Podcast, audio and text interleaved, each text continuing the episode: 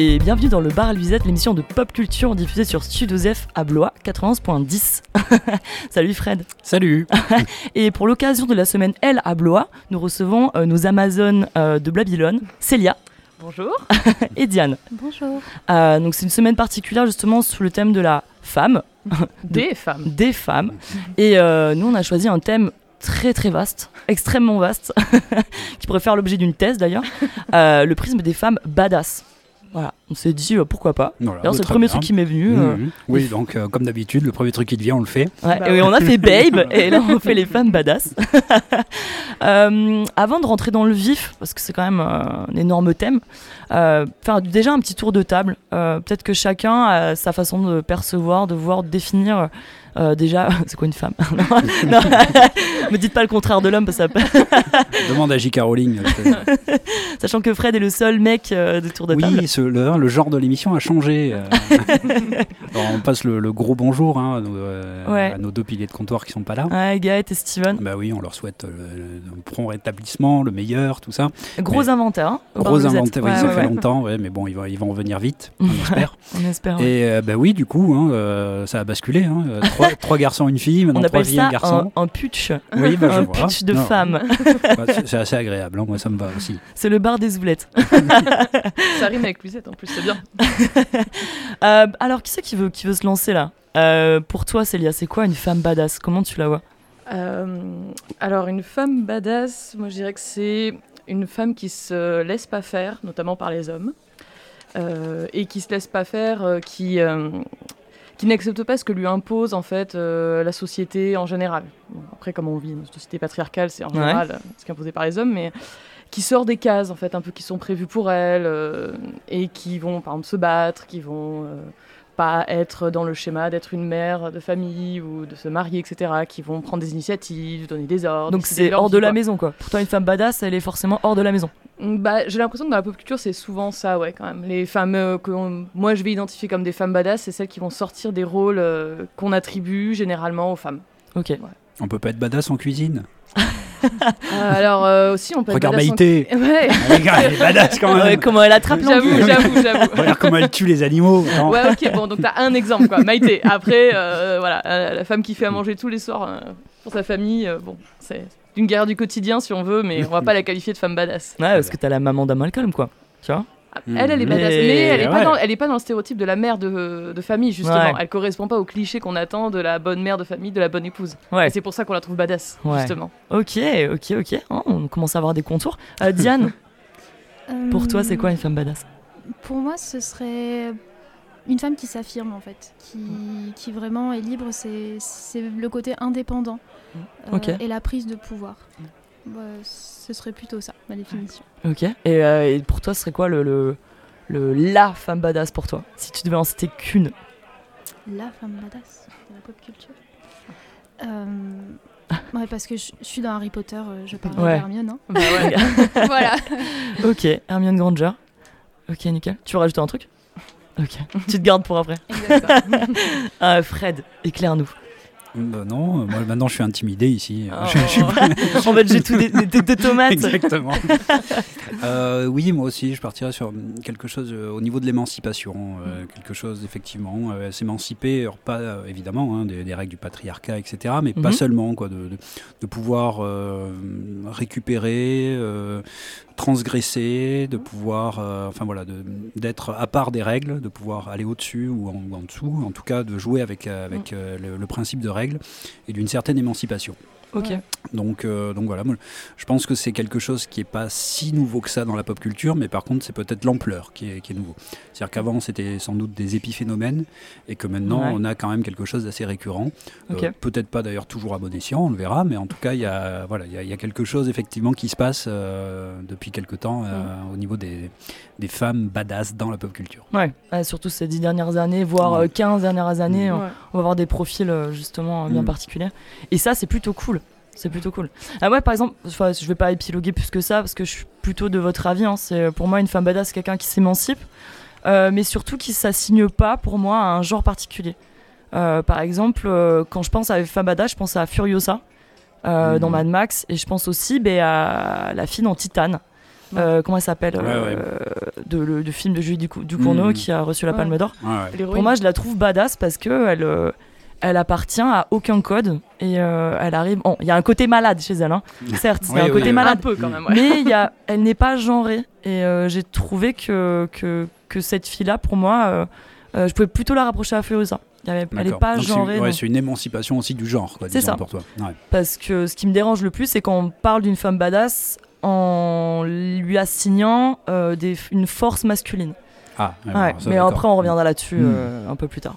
Ouais, parce que pour, moi, tu vois, le, dans les premières, quoi, disons, euh, que j'ai rencontrées dans ma, dans ma vie de pop cultureur, et, et je pensais à Leia Organa, tu vois, dans, dans Star Wars. Ouais. qui est pourtant dans, dans certains code ou voire même cliché de la féminité. Mhm. mais qui en même temps euh, les dépasse totalement, euh, peut tenir tête euh, à des hommes, peut être, c'est elle la chef hein, aussi d'une de, la résistance, enfin en tout cas elle est une des chefs. Et, et à l'époque c'était assez rare d'avoir ça, et en même temps ça paraissait tout à fait naturel. C'est-à-dire qu'à aucun moment tu te disais tiens c'est bizarre une femme qui, qui, a la tête de ça, qui tient tête au, au mec, qui, qui est un peu enfin voilà, qui, qui, a subi à la fois des traumatismes, mais qui arrive à, les, euh, tu vois, à, se sortir de là. Et, euh, et, ça paraissait naturel avec ce qu'elle était, avec ce qu'elle dégageait, mm. et donc il n'y avait pas de. C'était pas rentré au forceps quoi, ouais. dans le scénario. C'est présenté naturellement. En fait. Exactement. Ça, ça semble normal. Ça semble tout à fait normal. Pas du tout. C'est pas questionné dans le film. Et on se disait pas ah tiens c'est une femme ou machin. Mm. On n'y pensait même pas. Tu vois, c'était euh, normal par rapport à elle. Et ça, je trouve que du coup, bah, c'est là où ça passe le mieux. Alors, il y avait toujours quand même des clichés de l'époque. Hein, on pourra en reparler mm. du forcing de, de Han Solo euh, sur elle, ou de sa sexualisation dans le Retour du Jedi. Euh, non. Attaché à une énorme larve, je ne vois pas le problème. En bikini, avec, avec, une chaîne autour du cou. Bon, voilà. oui, bon, voilà, chacun ses soirées. je comprends mieux mes fantasmes d'aujourd'hui, qui, qui, ont été nourris par tout ça. Mais, euh, mais en tout cas, tu vois, dans ce qu'elle dégageait, dans ce qu'elle était, il n'y mm. avait jamais de questionnement ou jamais de truc, tiens, c'est une femme ou machin. C'était normal, ça faisait partie du, du truc. Et voilà, là, moi, c'est quelque chose qui me plaît bien, justement, quand on se pose pas la question de c'est une femme, c'est pas une femme, et que ça, ça, arrive tout à fait normalement dans le dans l'histoire, dans l'économie du Là, il y a une question d'écriture aussi qui se cache mhm. derrière. Hein. Euh, on verra, puisqu'il y a quand même des filles qui sont complètement. Euh, euh, des rôles féminins qui sont complètement contre-plaqués sur un scénario qui est fait uniquement pour, pour des rôles masculins. Mhm. Il y a pas mal d'exemples. Mais bon, par exemple, je fais la petite pub, hein, mais la dernière émission, on a, on a discuté sur Matrix. Et dans Matrix, il y a une diversité de profils féminins. Euh, tous très différents. On a Persephone, on a Niobe, on a euh, Trinity, hmm. euh, qui elle aussi, je la rapproche beaucoup à Furiosa. Donc et là, on voit qu'il y a, y a, une sensibilité féminine et aussi masculine chez les sœurs Wachowski et je pense que l'écriture joue beaucoup et que ça fait pas cet effet contreplaqué que tu vas retrouver sur ouais, je suis d'accord. Mais tu mm. vois, euh, dans, euh, dans Mad Max, on, y reviendra, mais euh, c'est l'écriture, une écriture très masculine hein, de, George Miller. Mm. Mais George Miller, il dépasse un petit peu aussi lui, lui-même les cadres. Ouais, mais il a fait Babe déjà. Il a fait Babe. on, pourra tout lui pardonner. Ah donc c'est forcément un génie. ah non, parce que là, on est en train de partir dans tous les sens. J'adore ça. Est-ce qu'on partirait pas déjà des, des fondamentaux euh, le B.A.B.A., c'est-à-dire la construction mythologique? Qu'est-ce qui fait que ensuite la culture pop s'est complètement euh, irriguée mmh. euh, et s'est nourrie en fait d'une forme de mythologie? Culture de l'Antiquité, donc. Ouais, c'est ça. bah oui, oui, c'est exactement ça. On pourrait mmh. partir de de quoi Fred et Diane mmh. et Célia? Alors, euh, au niveau de la, mythologie, bah, j'avais réfléchi un peu à différents, euh, différentes facettes qui allaient donner ensuite euh, en fait, des archétypes un peu primordiaux, mhm. qui allaient donner ensuite toutes ces variations qu'on connaît aujourd'hui et qu'on va voir un petit peu dans, la, dans notre émission. Donc, il y avait, bon, les, nous, on est quand même très, très nourris des, des mythologies, en particulier gréco-romaines. Euh, plus marginalement, mais quand même euh, assez fortement des, mythologies euh, scandinaves, beaucoup plus marginalement de, l'égyptienne. Donc on va plutôt rester sur le, gréco-romain et la scandinave. Et bah déjà dans le gréco-romain, alors on est quand même dans la représentation patriarcale ultime hein, de, Zeus qui a donné l'imagerie de Dieu, y compris même. C'est un énorme queutard. Oui, plus. Si on devait, on devait résumer Zeus. Oui, c'est ça. C'est bien, c'est ça. Il a rien à foutre, effectivement. C'est un énorme queutard, c'est très bien résumé. Et, et, puis en plus, bah, c'est lui le chef. Hein. C'est le maître des dieux. Euh, sa représentation, là, avec le, barbe blanche, etc., ça a donné la mm. représentation de Dieu, euh, du Dieu euh, judéo-chrétien. Pour moi, c'est Morgan Freeman. D'accord, ça, c'est plus tardif, c'est postmoderne, mais ok. Mais non, mais tu vois, dans les représentations de la chapelle Sixtine et les choses comme ça, Dieu, il, est, il, est, basé sur, sur Zeus. Et là, je parle sous le contrôle de, notre spécialiste latine, mais le mot Dieu, Deus, est, est lui-même dérivé de Zeus, non Je pense. Oui, on a, la même, on a la même racine. Donc on a, on a cette, euh, cette vision-là, mais à côté de ça, il y a quand même des femmes qui sont euh, très très intéressantes parmi les, euh, les, les, divinités gréco-romaines, et y compris des femmes qu'on pourrait qualifier de badass. Ouais. Alors, par exemple. Alors, par exemple, bon, la première qui pourrait venir en tête, c'est Athéna, qui a énormément, elle, irrigué la pop culture de manière direct. Euh, alors, euh, pour ceux qui, ont connu les Chevaliers du Zodiaque, Senseiya, il y a une réincarnation d'Athéna dans, mhm. les, dans les Chevaliers du Zodiaque. Euh, pour, pour ceux qui, qui ont également en tête Wonder Woman, c'est quasiment également une représentation directe du. elle a toutes les caractéristiques d'Athéna. Elle, vient euh, directement d'elle.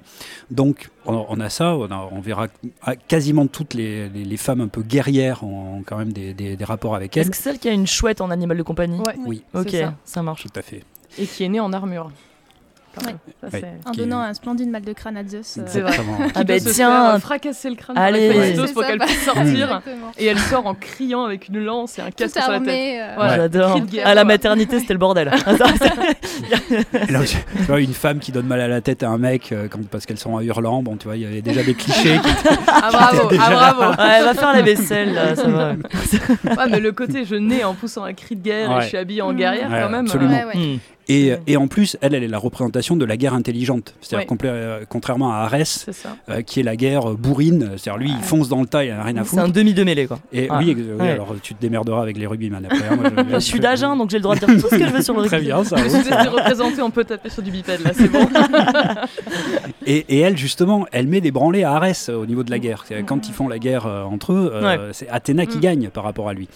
parce qu'elle est justement la représentation de, de, la, de la guerre intelligente. Mm. Donc déjà, tu vois, c'est une femme qui fait la guerre, mais qui en plus est meilleure que l'homme, que le dieu de la guerre lui-même. Elle est meilleure que lui. Euh, après, au niveau du, euh, d'autres représentations de la guerrière, il y, euh, il y avait les, les Valkyries dans la, dans la, mythologie scandinave, mhm. qui sont des espèces de, guerrières vierges comme ça, qui amènent les, les âmes des défunts, enfin ceux qui sont morts sur le champ de bataille et qui, qui l'amènent au, Valhalla, au paradis quoi, de, mhm. scandinave. Et là aussi, ces guerrières nordiques ont donné pas mal de, représentations, alors directement dans les comics aussi. Hein. il y a même une, une héroïne qui s'appelle la Valkyrie, qu'on retrouve dans les, dans les films Marvel. Mhm. et, euh, et, moi, je pense aussi euh, à Eowyn dans, euh, dans Le Seigneur des Anneaux. Ouais. Qui est, vous la voyez C'est c'est la guerrière vierge du Rohan, celle qui prend les armes. Et qui tue le, le Nazgûl sur le champ de bataille devant Minas Tirith. Ouais, qui tue le, roi, le, roi, sorcier d'Angmar. Uh-huh. Donc c'est là, elle est considérée comme une très très grande guerrière. elle est elle-même, elle a la caractéristique de ces guerrières vierges de Valkyrie. Et donc là aussi, hein, on est dans une descendance directe de, ces principes. Allez, très rapidement, euh, en plus de ça, je mettrai euh, Lilith dans la tradition, alors tradition hébraïque euh, mhm. un petit peu. C'est-à-dire, c'est la première femme d'Adam, Lilith. Alors elle, elle est à égalité avec Adam. Elle n'est pas du tout née de sa côte ou née d'une partie de, de lui-même. Euh, et, justement, comme elle a égalité avec lui, bah, elle ne va pas se laisser faire par un patriarcat naissant que, voulait imposer euh, Dieu, en lui disant, bon, la femme est là quand même pour servir l'homme, et elle, bah non. Euh, et même, elle a aussi, on va parler après des, femmes qui se servent de leurs attributs, y compris sexuels, mm. et elle s'en servait, elle avait une sexualité très libre, elle était au-dessus de l'homme quand elle, quand elle faisait l'amour, euh, et, du coup, elle était même plutôt en, supériorité par rapport à Adam. Donc ça, ça n'a pas plu à Dieu, euh, qu'il a, qu'il a chassé. Oui, bah alors, tu, te crois, tu te crois où mes mères? Et hop, il l'a chassé. Et là, il lui a fait une femme beaucoup plus euh, classique, enfin beaucoup, docile. Voilà, exactement, beaucoup plus docile. Qui a vraiment compris comment ça fonctionnait. Voilà, son rôle de femme. Bon, qui allait, qui allait le mettre dans la merde aussi très vite avec la pomme, mais bon, bah en tout cas, il, il, lui a, il, lui a, Le naturel revient au galop. Hein. On est toujours coupable de toute façon. Il faut toujours que ça vienne de là, quoi, les, les emmerdes. Et, et donc, effectivement il a fait Eve après. Et elle, Lilith, est partie et elle a été euh, du coup copulée avec des démons. Mhm. Et elle a été euh, la mère de tous les démons. Euh, voilà, donc elle fait partie après d'une espèce comme ça de, de, démonium, de, l'enfer, quoi. En tout cas, elle fait partie de ces, de, ces divinités infernales à partir de là. Et Et voilà. tu, parlais Ah oui, j'avais une toute dernière, excusez-moi, qui est pour l'aspect euh, sorcière un petit peu, mhm. parce qu'on va aussi parler des sorcières. Et donc ben, là aussi, il y en a beaucoup dans la mythologie grecque. On peut passer à, Circé dans l'Odyssée, qui, est, euh, qui est complètement là-dedans. Même les, euh, les sirènes qui, mhm. qui ensorcellent également par leur voix, donc par des attributs toujours féminines qui sont là pour ensorceler, donc pour enchanter. Et pour le coup, la sirène, c'est très très repris quand même dans toute la pop culture. Hein, ce figure de la femme justement qui, en, qui qui, hmm. par son chant, par ses attraits. On écoutera sous l'océan après. ah oui Mais là, c'est vraiment plus la, la, femme dans tout son aspect négatif, avec euh, Circé qui, hmm. qui transforme en, cochon. Hmm. Euh, et la, la sirène, c'est vraiment la femme dans tout ce qu'elle a de négatif. Ouais. je n'utiliserai pas le verbe enchanter, tu vois, j'utilise ensorceler peut-être. Ensorceler, d'accord. Il y a un côté féerique oui, qui n'a pas du tout avec l'image de la. Vrai. Mais, mais qui, qui, le point commun, c'est qu'il utilise quand même le, la faiblesse euh, de l'homme. Mm. Euh, par exemple, le, le, bah, le, chant des sirènes. Euh, qui utilise la faiblesse de l'homme mm. pour les attributs féminins. Mm. Et Cersei aussi, qui dupe. Elle, elle, vit dans une cave, c'est ça? Elle est belge, non, Je suis en train de confondre là. Elle vit sur une pas dans une cave. Ouais, bon, voilà, elle doit avoir une cave. Enfin, c'est une île. oui, non, c'est une belle île. Mais par contre, pour les, pareil, hein, je parle sous ton contrôle, mais il me semble que les, les sirènes dans la mythologie grecque ne sont pas des belles femmes. Elles sont, c'est pas des espèces de mi-femme mi-oiseau. Oui, oui, C'est pas la sirène comme nous l'imagine, mi-poisson. Voilà, c'est pas Ariel. Hein. Donc elle est pas sur un rocher avec ses seins à l'air. Mi-femme mi-goéland. Non, non, elles, sont, très vilaines. Hein. Enfin, les, les reproductions qu'on voit, ces espèces de, Mais elles de, rap, de super rapaces euh, comme ça, c'est pas, sont pas mm. sexy quoi. Mais, euh, et, euh, mais donc oui, effectivement, on a cet aspect sorcière, sortilège. Et puis aussi des femmes maîtresses du destin, hein, puisque les, parcs, euh, mm. euh, enfin à chaque fois qu'on a des maîtresses du, enfin des maîtres du destin, c'est des maîtresses, quoi. C'est des, euh, des, femmes. Oui, mais ce qu'on peut soulever, c'est que dès qu'elles ont un petit peu de pouvoir, on leur donne un pouvoir qui va être surnaturel. Mhm. Ces grandes méchantes, enfin ou pseudo méchantes, après ça dépend comment on se, se, se, place dans la mythologie, mais à chaque fois, on leur incombe un pouvoir qui est surnaturel et pas humain ou semi-humain. Bah, comme tous les dieux, en fait, non ah, Oui, dans la mythologie, on est plutôt là-dessus, bah c'est vrai. Mais... même dans la pop culture, hein, les empoisonneuses, il y, a toujours un aspect un peu surnaturel qui, qui les dépasse un peu, tu sais. Mmh. Mmh. Alors, oui, mais ça, ça, je pense que c'est quand même effectivement la vision masculine qui fait que, bah, tu vois, la, femme, il y a forcément quelque chose de surnaturel, puisque la manière dont elle agit sur nous, tu vois, c'est pas normal. Quoi. Oui. Et euh, je pense. Il n'y a pas de remise en cause du côté masculin. Ben oui, et je crois qu'on va en parler avec les sorcières, quoi, justement, de ça. Je pense que c'est pile poil dans ce truc-là, c'est que à partir du moment où les femmes éveillent quelque chose en l'homme, il y a forcément quelque chose de surnaturel et de mauvais derrière, parce que mm. l'homme, là, il a un truc qui commence à bouillir en lui, euh, tu vois, et donc le diable est forcément là-dedans, quoi. Mais c'est une vision proprement masculine, quoi. Évidemment, euh, le, corps d'une femme n'est pas euh, problématique pour une autre femme. Il est mm. problématique si, euh, justement, pour, pour un homme qui a ces pulsions-là. Et, et, là, si on peut repartir un peu sur la, sur la, la, pop culture, toute cette mythologie-là, est-ce qu'on n'aurait pas oublié par exemple les Amazones? Bah, C'est peut les mettre. Dire, justement, parce qu'il parlait des Valkyries, donc j'allais dire bah, les Amazones. Valkyries. Avec justement, c'était tout à l'heure ces femmes qui qui ont des apparences de femmes mais sans avoir complètement. Enfin, les Amazones, elles sont qualifiées comme des femmes, mais on sait qu'elles se couplent un sein pour pouvoir mieux tirer à l'arc. Ouais, c'est plus pratique. Bah, c'est vachement plus pratique. c'est que c'est emmerdant. Je tire à l'arc tous les matins, c'est hyper chiant. Je vais me le couper. Hein. Donc, euh, ouais, c'est à la fois elles sont femmes, mais elles vont euh, s'enlever un attribut typiquement féminin pour être plus efficaces à la guerre. Ouais. Et elles sont, je crois, souvent décrites comme étant quand même particulièrement redoutables. Enfin, c'est des adversaires euh, terrifiants, les Amazones. C'est mm. pas... Et là aussi, elles sont reprises quasiment à l'identique dans la pop culture. Bah, chez DC Comics aussi, euh, Wonder Woman fait partie des Amazones. Et, dans, et dans la série Y, donc je sais pas si vous connaissez, là, la série Y qui, extrait, qui vient dans un comic qui s'appelle Y The Last ah, Man. Hmm. Et qui a été repris par Disney cette année, d'ailleurs qui a qui s'est terminé au bout d'une saison. Euh, et vous avez le comics, il est vraiment très bien. le comics c'est vraiment hmm. chouette. Là, j'ai terminé. En fait, c'est juste rapidement. Hein, euh, c'est euh, imaginez la société actuelle. Tous les hommes meurent. Voilà. Donc vous voyez la reconstruction de la société en fonction des femmes. et elle récupère la société telle qu'elle. Après, on hmm. se place surtout aux États-Unis.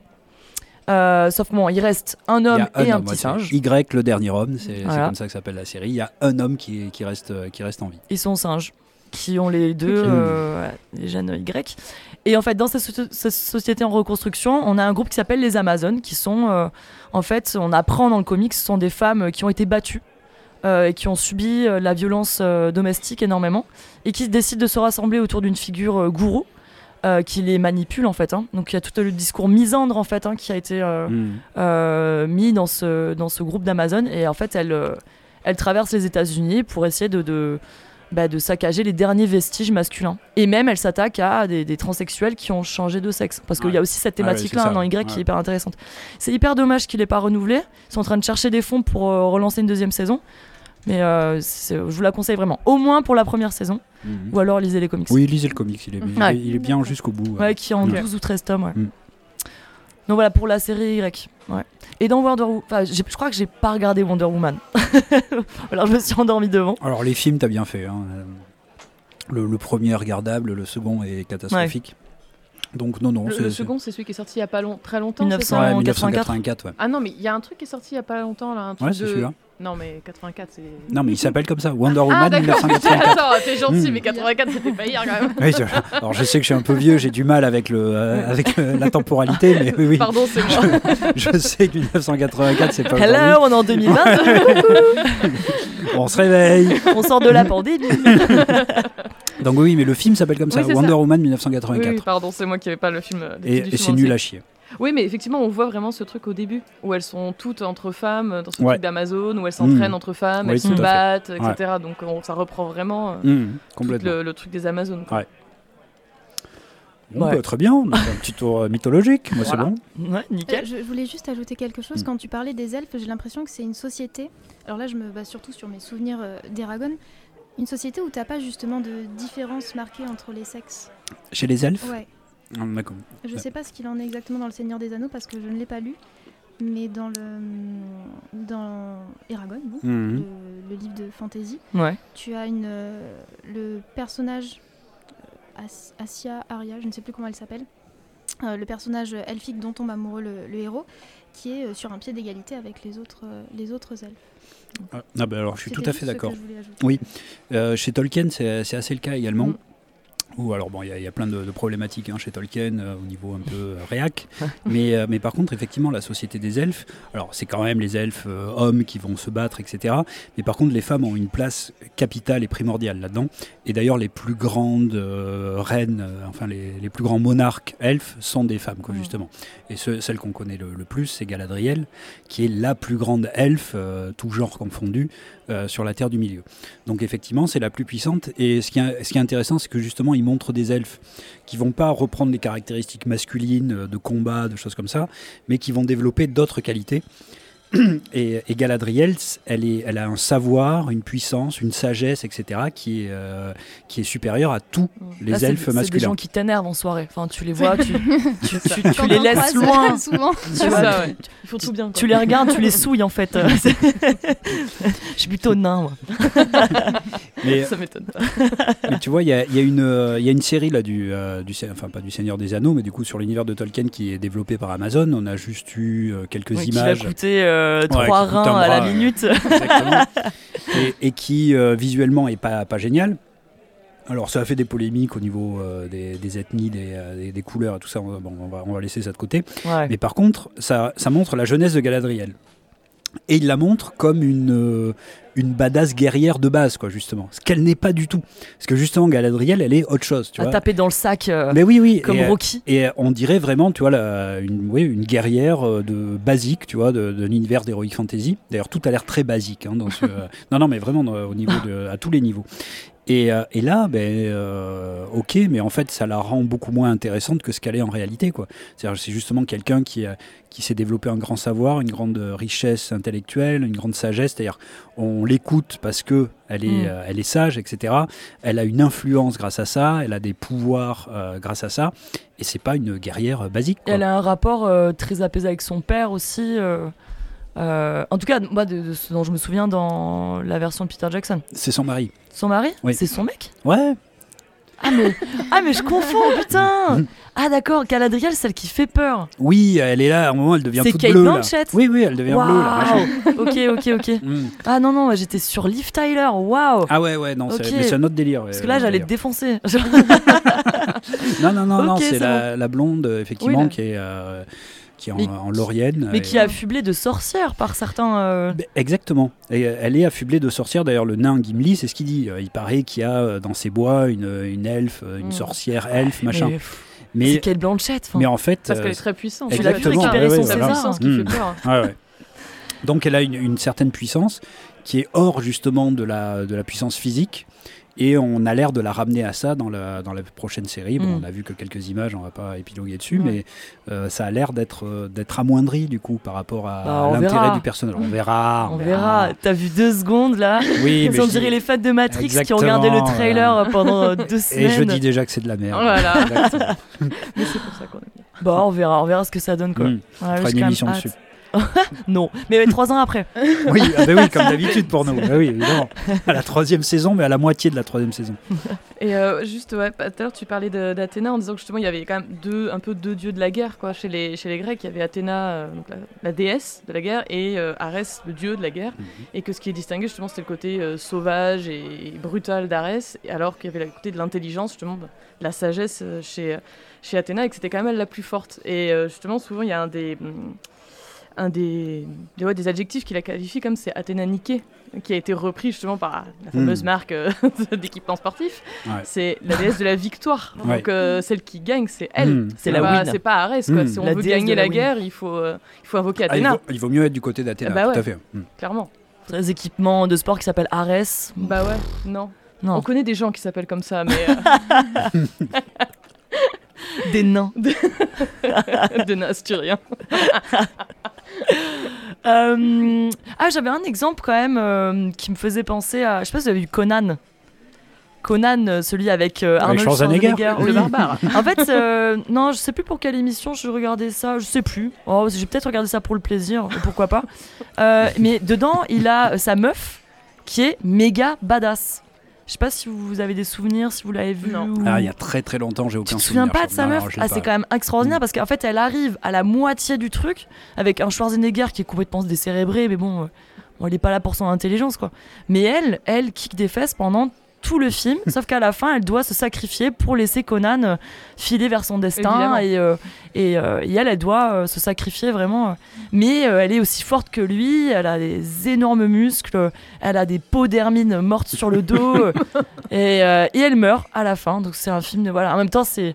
C'est les années Schwarzy, c'est le bah culte du corps, c'est le. Mm. En même temps, c'est Miss Univers, donc on n'allait pas non plus laisser terminer l'histoire avec, avec une femme comme ça. Ouais, qui me fait penser aussi à Xena la guerrière. Ah, ça t'aime bien ça. On va pas s'en sortir sans parler de Xena. Bah, ça bien que en parler. Xena et Gabriel. Est-ce que, est-ce que Fred, tu veux quoi, tu veux est-ce que vous vous souvenez des petits cris qu'elle poussait quand même? Là.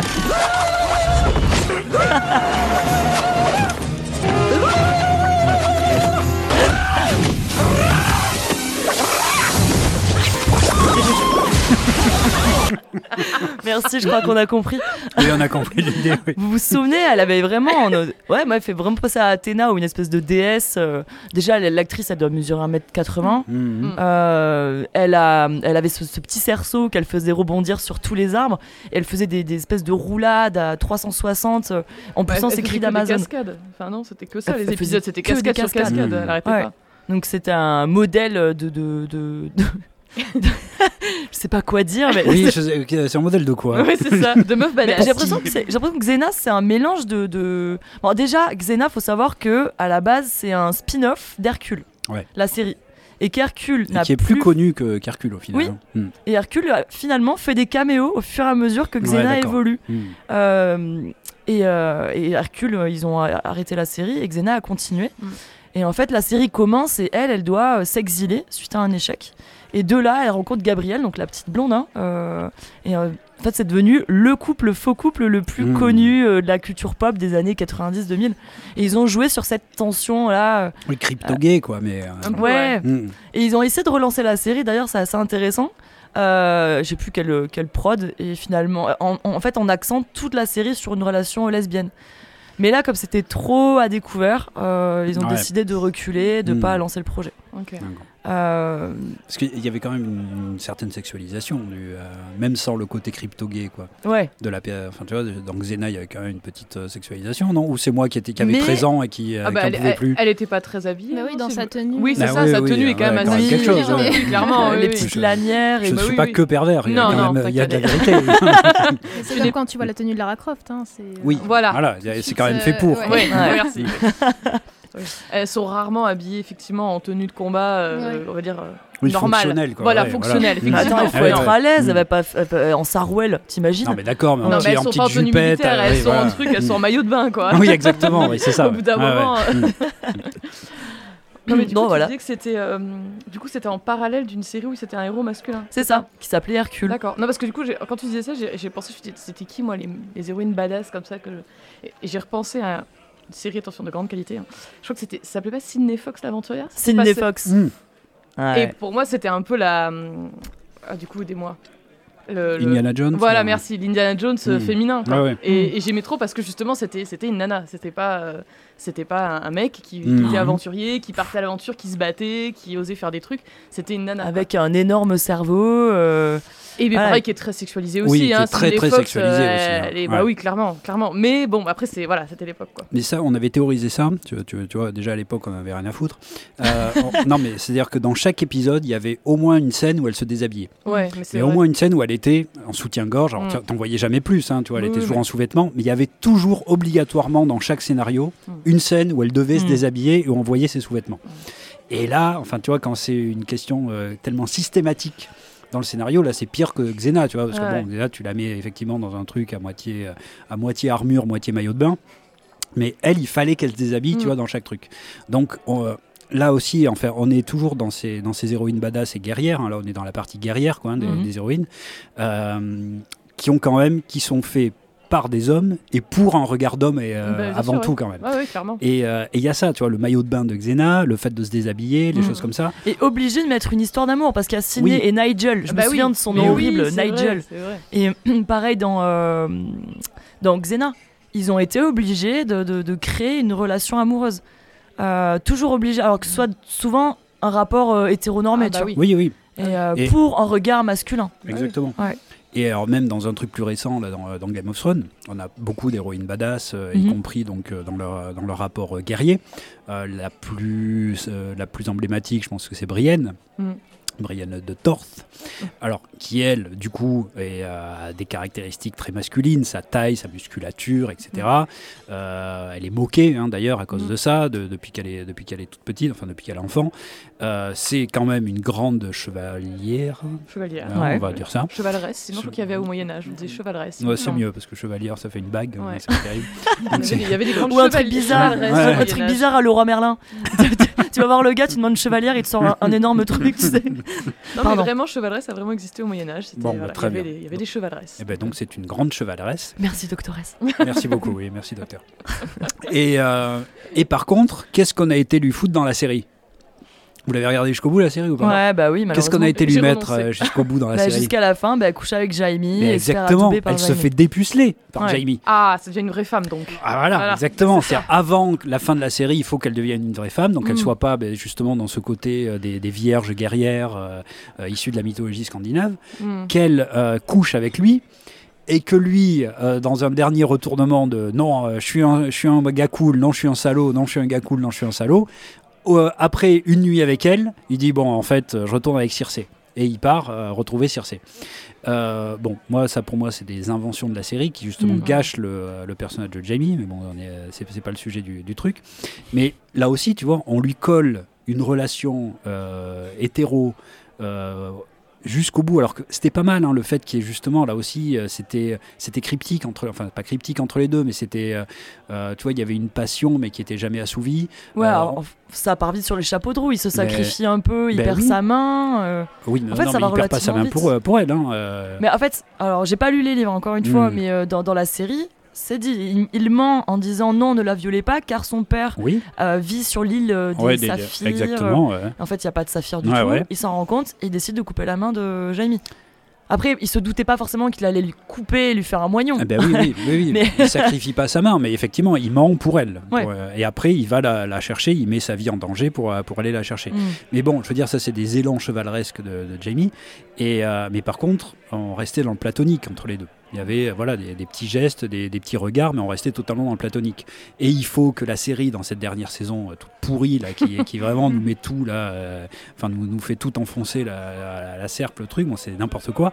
Et il faut que dans cette dernière saison, ils disent Bon, attends, on va quand même la faire coucher, on va la faire coucher avec Jamie, parce que c'est ça que les fans veulent. Et puis, comme Jamie, c'est un peu un salaud, bah, de suite après la nuit d'amour, il va retrouver Cersei. Bah, Donc, je sais, je sais pas, après, je suis pas trop d'accord avec toi. Mhm. Parce que le fait qu'elle soit, bon, certes, elle est pucelle, mais parce qu'en même temps, elle a pas le temps.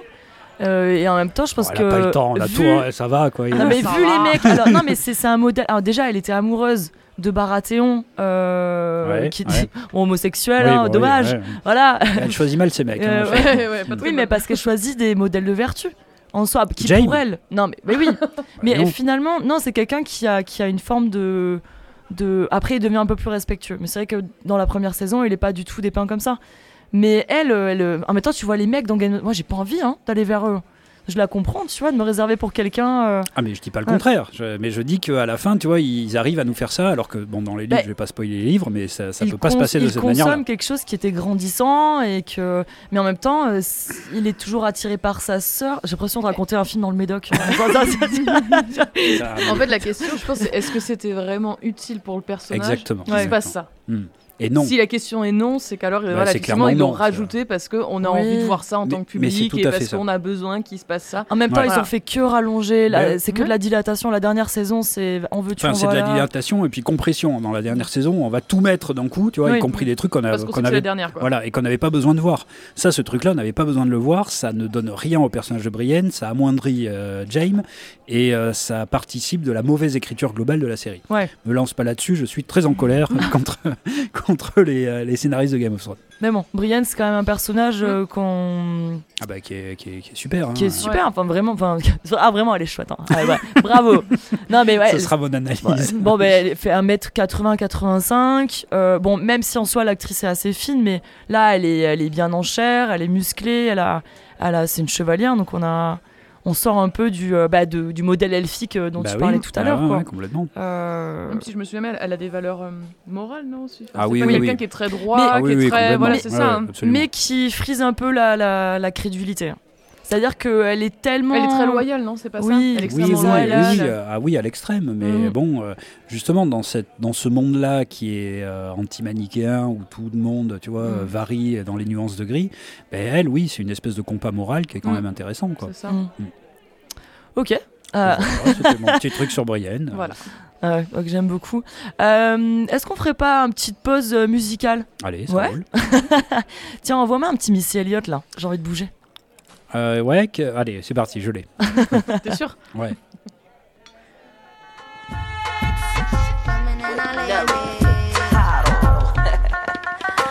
What you gotta say?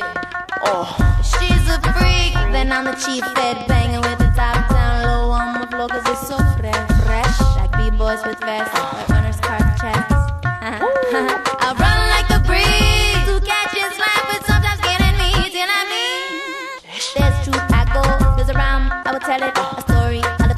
defend it. Mr. Coming and I'll end it. Well, where did you come from? This international dot song. So get your hands up like this until your party's just begun. So come over to my house and that's where this all from. A lust for laughing, West Coast breeze with Portuguese rock. And Missy's the woman who always be cooking. So something for Nelsa to come dip a vibing from BC to D dot and around the world. Come giddy up, giddy up, back, back up to my girl. Oh.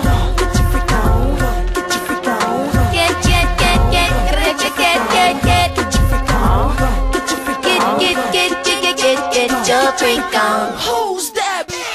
Beep, beep. Nelly, Nelly, Nelly, bird, I don't in your stereo. I'm up and loud and clear, don't tell me you don't like it, so you died on me the first time, so let me stamp it, yeah. Hit you with a new flow, people better lay low. Stick you up like Velcro, cause me and Nelly say so. I'm doing how we do, some strings loose in your crew, because my fire spins your head round right,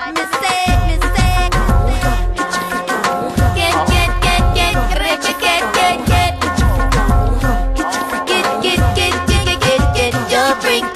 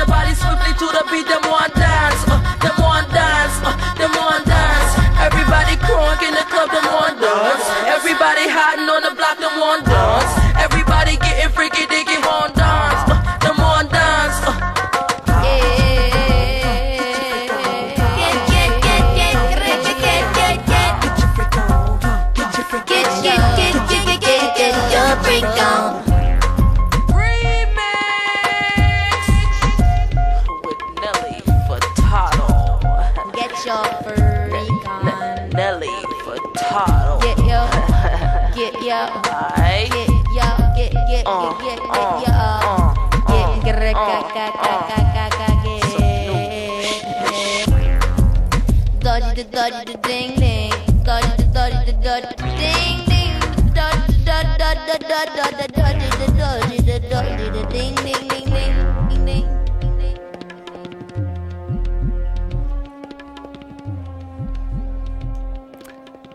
Ah, c'était Missy Elliott et Nelly Furtado. Euh, le son, c'était Get Up Freak On avec mon super accent anglais. Yeah. c'est euh, la... la bande son du premier Tomb Raider. Vous savez, celui avec Angelina Jolie. Mhm. Euh, bon, le film est à chier, mais la bande son est géniale. Ah, c'est, c'est le premier CD que j'ai acheté avec mon petit pécule, avec mes sesters au collège.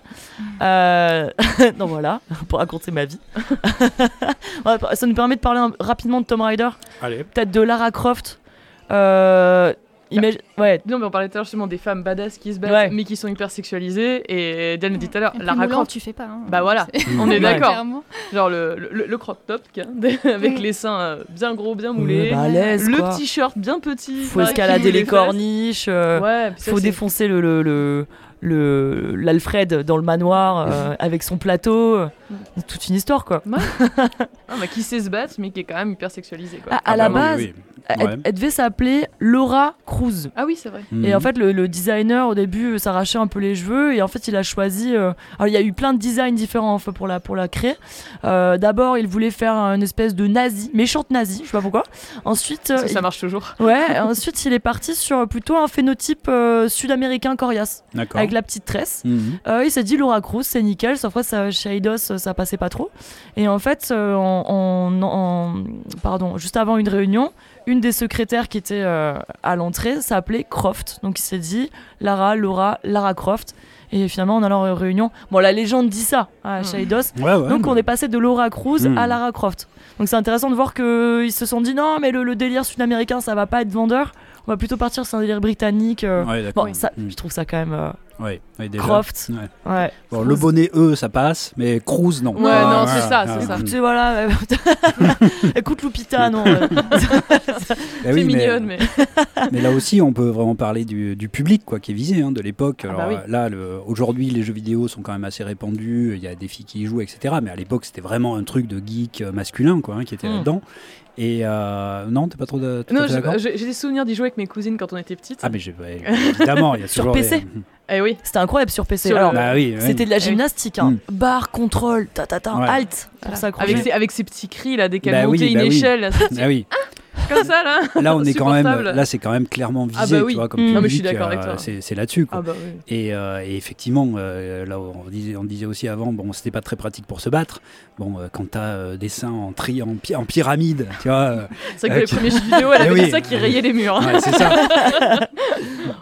Et que tu fais une héroïne euh, voilà hyper euh, normalement hyper badass et tout. Et alors ce qui est génial enfin ce qui est génial c'est intéressant c'est que dans les modèles 3D euh, actuels elle a plutôt une petite poitrine oui. elle a plutôt ah, il réduit un peu. ah mais complètement. Ah oui d'accord vu. en même temps bon on a on a des moyens de, de, de créer des jeux vidéo peut-être moins anguleux. Maintenant mais c'est même pas une question d'angle hein, parce que tu pouvais faire des petits triangles. Tu vois, là, là c'était vraiment la volonté non vas-y augmente-moi tes, augmente à la base c'était une erreur une erreur, je dis bien. et après, ils se sont dit, oh, c'est pas si mal. Oui, mais voilà, Oui, tu parles. Bah, Si c'était vraiment une erreur, après, ils auraient pas fait non plus des films avec euh, des actrices, euh, non, avec beaucoup de seins. On aurait dû faire une émission sur les seins, en fait. ah, ben quand tu veux, hein, je sais pas. Mais c'est voulu. C'est un peu le modèle aussi des figurines japonaises, avec euh, cette taille ultra fine mm. et ces seins qui font trois fois la. Ah oui, complètement. Elle était vraiment comme ça, oui, avec vraiment la taille minime, mm. les seins incroyables. Bah, les Barbie, en fait. Hein. Ouais, mais même. Non, mais c'est vrai, les Barbie avec lesquelles Barbie, Lolo Ferrari, quoi, tu vois. Non, mais même les Barbie, si tu les mets euh, sur une. Euh, oui, ça fonctionne pas. Voilà, les, les, proportions. Voilà, les proportions, merci, sur un être humain. En fait, elle tient pas debout, hein, Barbie, ça marche pas. C'est pas possible. C'est un.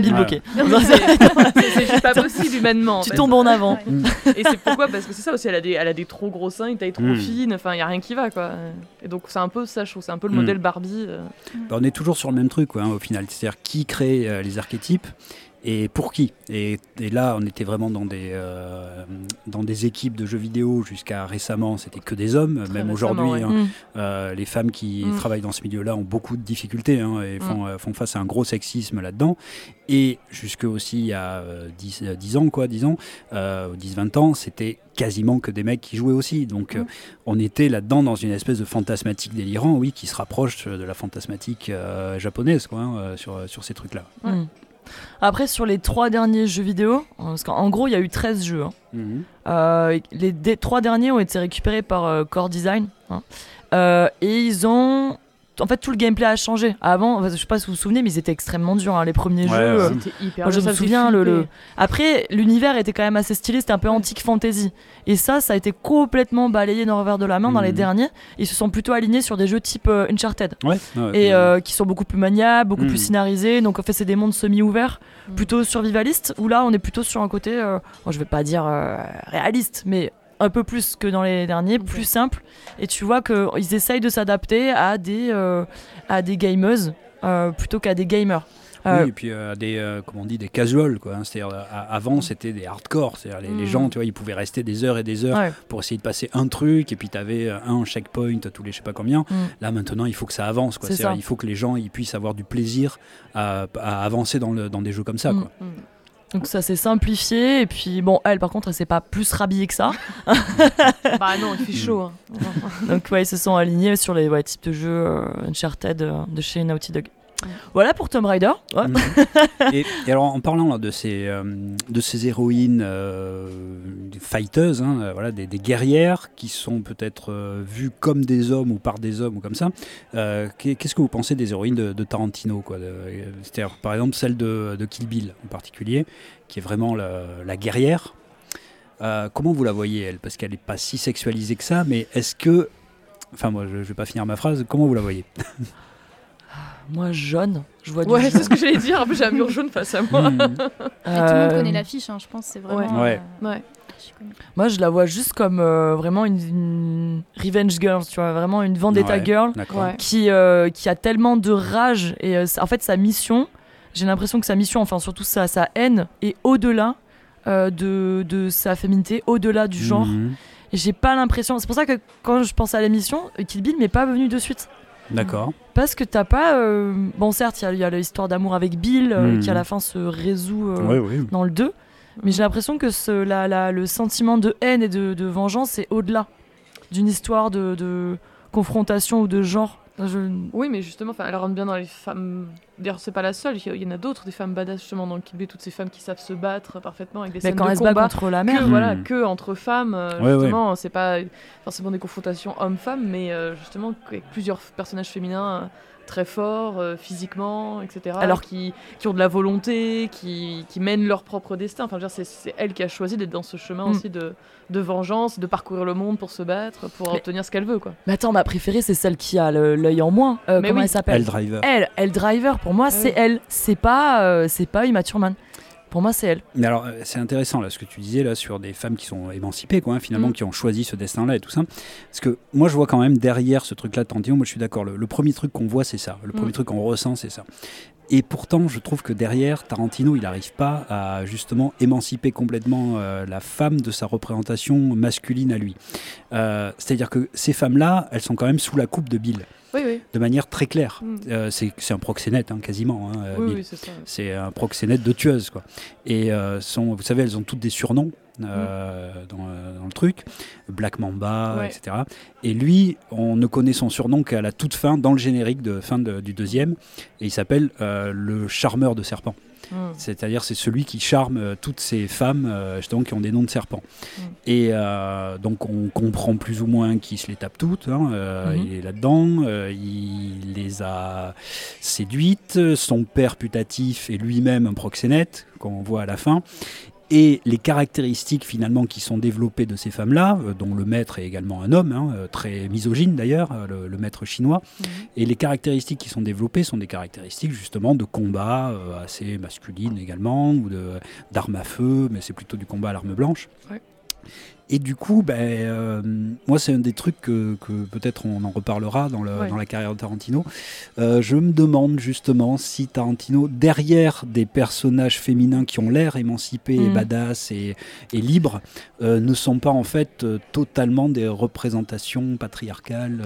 Ouais, je suis assez d'accord. très bien. Mais ça, on, en reparlera après. mais ouais, je, suis, tout à fait d'accord. Et non, mais ce que ça, ça m'a fait penser du coup à ce que tu disais, le, personnage, comment il s'appelle oublié. De, Bill Bill, voilà, Bill avec ses. T'as dit avec ses différentes femmes qui ouais. évolué. Du coup, j'ai pensé à Charlie et ses drôles de dames. Oui, euh, il y a une idée ouais, de, de ce genre. pareil, c'est l'espèce mm. d'homme qui reste drôle. Hello, Charlie. voilà, hello Charlie, n'est-ce pas hein, Avec mm. ces drôles de dames qui, sont, elles, qui vont se battre, qui mènent les actions, etc. Chapeau melon et bottes de cuir aussi. Hein, alors là, c'est plus une coopération. Ouais, et puis alors, et là, en équipe. Complètement. Et puis ça dépend un petit peu des. Euh, parce qu'il y en a eu plusieurs hein, euh, d'équipes. Enfin, en tout cas, il y a plusieurs femmes qui ont été dans la série. La plus connue, c'est Emma Peel, qui joue d'ailleurs, mhm. qui est jouée par l'actrice qui joue Olena Martel dans Game of Thrones, qui elle aussi est très émancipée. Et Emma Peel en particulier était à égalité, sinon supérieure euh, au, euh, à son pendant euh, masculin. On se souvient vraiment d'elle. Mm. Et elle, elle était vraiment une femme totalement libre dans cette série. Et là aussi, représentée ben, un peu comme Leia, c'est-à-dire, ça se dégageait d'elle, quoi. Euh, elle n'était pas du tout, tu vois, elle était complètement euh, libérée et, euh, et c'était pas le sidekick féminin. moi, je trouvais même, moi, quand je regardais la série, je te trouvais que celui, je me rappelle plus, hein, celui qui a le chapeau melon, je me rappelle plus comment il s'appelle. D'ailleurs, c'est symptomatique. non, mais tu vois, je me rappelle qu'elle s'appelle elle et ma pile, mais lui, je me rappelle plus. Et pour moi, c'était lui le sidekick masculin des pile, quoi, mm-hmm. dans, la série. Hein, alors que dans Charlie c'est drôle de dames, c'est même si c'est elles qui sont tout le temps à l'écran, en mm. fait, à ah, chaque ben, fois, ça commence et ça finit ah, avec justement, elles appellent Charlie, hmm. ils se réunissent, ils vont boire un coup après. Et, voilà quoi. Non, mais c'est à chaque fois, hmm. C'est pareil. Mais, euh, mais c'est vrai que ça avait un côté quand même. Moi, je me souviens, gamine, quand je regardais ça, c'était. Il y avait quand même ce côté cool quoi, de voir des nanas un peu hmm. badass qui savaient se battre et tout. Même si effectivement, voilà, ça. On ça reste sous la coupe. voilà, il fallait attendre. Il y a quand même un mal qui est là, qui contrôle tout ça. Parce qu'il faut pas non plus. Euh, voilà. Ok, bon bah nickel. bah, merci, eh ben, merci, merci pour tout. Allez, bon, Et tu nous as même pas offert à boire aujourd'hui. Non, c'est ah, vrai, vous voulez une petite bière Bah ouais, s'il te plaît. Ouais. Moi un Perrier chaud. Un Perrier ah, chaud comme ça, je vais me passer au micro-ondes quoi. Ouais, merci. Et Diane, je te sers une bière non, du cidre. ah, ah. ok, du cidre brut. Eh, J'ai envie de te bourrer la gueule. Elle nous prépare là, elle nous lance l'Angleterre. L'Angleterre, on boit du cidre. ah, on y va, on y va là. En Irlande, dans les peuples, je ne prenais que du cidre. Bah ouais. C'est quand même le meilleur. Le Magners le Strongbow ouais, ouais. Non mais c'est quand même ça c'est pire que la bière hein. tu peux prendre du cidre à la pression au bar, c'est quand même incroyable. Ça c'est traître, c'est bah. méga traître. Ah bah oui. On a un petit cidre basque chez nous qui est pas mal. J'en fais la pub. Euh, en échange d'un cidre, euh, j'aimerais bien que tu, euh, que tu nous présentes ce que tu as, ce que tu as préparé pour aujourd'hui, c'est-à-dire, bah vas-y. tu vas nous dire, tu vas nous dire ça. alors moi, je me suis intéressée aux femmes, bien évidemment, surprise, dans l'univers d'Harry Potter. Euh, alors, il y a beaucoup de femmes dans l'univers d'Harry Potter. Hein. J.K. Rowling, bon, déjà, c'est écrit par une, par une femme, spoiler mhm. alerte. Mhm. Mais euh, voilà, il y a énormément de femmes. Elle, fait une, elle compose tout au, long de son, tout au long de son œuvre une grande fresque féminine. Je ne pouvais pas m'intéresser à toutes, évidemment, mais j'ai choisi d'isoler trois modèles qui, pour moi, euh, représentent une, enfin, correspondent à une évolution logique dans son œuvre. celui de la jeune fille qui s'émancipe, Mhm. avec évidemment le cadre de Poudlard, on ne peut pas passer à côté. Celui de la femme de pouvoir, qui va rejoindre le modèle de la guerrière dont on parlait un petit peu tout à l'heure. Et enfin celui de la mère, euh, dont on ne va peut-être pas trop parler aujourd'hui, mais, euh, mais voilà, qui est très important dans son, dans son œuvre. Très bien. Le principe de la série est simple. Euh, Harry grandit au fil des tomes et avec lui grandissent évidemment tous ses, tous ses camarades. Heureusement. De Heureusement, sinon ce serait un peu Sinon c'est l'école des sorciers pendant 8 tomes, quelle horreur. C'est les Sims, tu sais, quand euh, les enfants qui grandissent jamais dans les premières choses. euh, donc il euh, y a pas mal de femmes qui restent euh, au second plan et qui se, révèlent tardivement. Mhm. Mais on en a certaines qui deviennent de véritables héroïnes et je commencerai par Ginny Weasley, mhm. évidemment. Euh, Ginny Weasley, au départ, c'est une jeune fille qui est très impressionnable, très influençable. Elle est follement amoureuse d'Harry. Euh, et dans les premiers tomes, en fait, c'est un personnage qui est vraiment en construction. Elle est très fragile. Dans Harry Potter et la Chambre des Secrets, c'est Harry mm. qui doit venir la sauver. Elle a mm. été, elle a été, comment dire, prise dans les filets de Tom Jedusor mm-hmm. par le biais du journal intime. Donc, elle n'a aucune indépendance. Et quand on compare au personnage euh, qui, est, qui, est présent dans les derniers tomes, c'est tout à fait autre chose. Mm. Elle se révèle progressivement et surtout, elle s'émancipe. C'est vraiment l'idée d'émancipation qu'elle illustre elle s'émancipe de ses parents, de cette euh, fratrie aussi qui est assez étouffante. C'est quand même euh, la seule fille. Ouais, ils sont tous. Alors, ils sont tous c'est la seule fille. Oh la seule fille et bah la cadette. Donc euh, c'est quand bah même très très étouffant. T'imagines des vacances chez les Weasley Oh, j'aurais trop aimé, moi, petit, j'en rêvais. Avec le terrier, la manière dont c'est dépeint. Ah bah oui, ça, fait rêver, franchement. Moi, j'avais envie d'y être. Et c'est quand même, ça reste quand même très étouffant. Elle était, aussi, euh, elle était aussi prise par ce sentiment amoureux, elle était aliénée en fait par ce sentiment amoureux, elle, elle euh, vivait pour Harry. Et puis on voit quoi, pour ce que tu dis, on voit qu'elle perd ses moyens quand elle est dès qu'elle est face à lui. Justement, je me rappelle d'une scène où elle est dans Harry est au terrier justement dans la famille euh, Weasley et, et, elle le croise dans le couloir et là elle devient toute rouge, elle n'arrive plus à dire un mot et voilà. Poulet sans tête, c'est ça. et puis elle est complètement, oui, elle perd complètement ses moyens. et en fait, elle euh, Harry tombe d'ailleurs sous son charme mm. seulement une fois qu'elle est devenue elle-même, une fois qu'elle a abandonné tout ce qui, tout ce qui mm. l'aliénait, tout ce qui l'étouffait pour, euh, pour euh, oui, conquérir sa propre identité. Mm. C'est un personnage qui fait preuve d'une grande maturité, d'une grande persévérance. Elle intègre, par son talent seul, l'équipe de Quidditch dans laquelle on avait, enfin, il y avait déjà trois de ses frères. Elle devient une redoutable sorcière avec euh, des sortilèges de chauve-furie mm. euh, voilà, qui font très très peur. et euh, à la fin du tome 7, c'est vraiment une femme qui est, qui est accomplie. Ce qui est intéressant avec Ginny, c'est qu'on a une évolution qui est un peu en parallèle d'un autre personnage masculin, cette fois, qui est le personnage de Neville Londubat, avec Neville qui au départ est un élève maladroit oui, un petit peu, qui, qui passe pour le, le, rigolo de service. Il a un rat en annuel de compagnie. Il a un, un crapaud. c'est un crapaud C'est pire que ça. C'est un crapaud, c'est Trevor qu'il perd euh, dès le premier voyage. Dans le Poudlard Express, il cherche Trevor partout. Et, euh, et, dans le film, je crois que Trevor réapparaît euh, au pied d'un professeur ou quelque chose comme ça. Oui. c'est ça. et à la fin du tome 7, lui est chef des élèves rebelles Euh, lors, du combat, euh, lors du combat final. Donc voilà, il y a une vraie évolution qui est parallèle à celle de, de Ginny Weasley. Alors que c'est vrai, comme tu dis, dans les premiers tomes, on n'aurait pas parié un Cester sur eux. Hein. Mais non, vraiment tu les vois, tu as Neville, tu dis oh là là, mon dieu, alors lui, c'est fini. Quoi. Moi, je trouve que c'est un des aspects les plus intéressants, quoi, justement, de montrer mm. que l'adolescence, euh, ça peut mener. voilà, c'est un embranchement qui peut mener à tout un tas de choses et de les voir mm. accomplis mm. à ce point-là à la fin, c'est formidable quand tu vois le parcours. Quoi. Je pense que c'est pour ça que ça parle autant aux adolescents aussi, cette, cette série de, de, Harry Potter, parce qu'en fait, on, quel que soit notre statut d'adolescent, on se retrouve tous en fait dans, dans, dans, les personnages. Chacun peut s'identifier. Oui, c'est une phrase qui est très complète en fait, donc euh, tu peux te retrouver dans, dans tous les personnages quasiment. Euh, Neville d'ailleurs a pas mal été rapproché d'un autre personnage féminin, qui est le personnage de Luna. Oui, aussi, Luna, c'est cette euh, bah, fille lunaire. Alors, elle, a un côté très solaire. On se souvient, c'est dans les livres, quand elle arrive au mariage de Bill et de, Bill et de Fleur, elle a une robe jaune. Elle est pétillante, mais elle est aussi très dérangeante. Elle a un petit côté décalé, très oh. dérangeant. Faut la mettre avec les elfes en soirée. voilà, faut la, Dans la même salle. Mettre, euh, avec les elfes. Elle fait un peu peur, je crois, des fois. certains élèves, ils savent pas trop. Avec, ses, avec euh, ses, lunettes un peu bizarres. Elle est vraiment, euh, elle est vraiment intimidante. Elle arrive tardivement dans l'histoire d'ailleurs, c'est Focal of Good, personne ne la comprend. Et pourtant, elle est un des piliers, elle est très perspicace, elle appartient à la maison Serre d'Aigle. Mm. Et c'est un des, c'est une des personnes qui va permettre à Harry d'évoluer. Mm. Euh, dans le tome 5, elle prend une importance euh, assez capitale puisque euh, elle est un soutien déjà, elle voit les sombrales avec lui, elle lui montre qu'il n'est pas fou. Mm. Elle a connu la mort elle aussi. Elle, elle est celle qui lui permet de publier son interview dans le Chicaneur. Donc c'est ce qui va lui permettre de révéler la vérité euh, sa vérité sur le retour de Voldemort.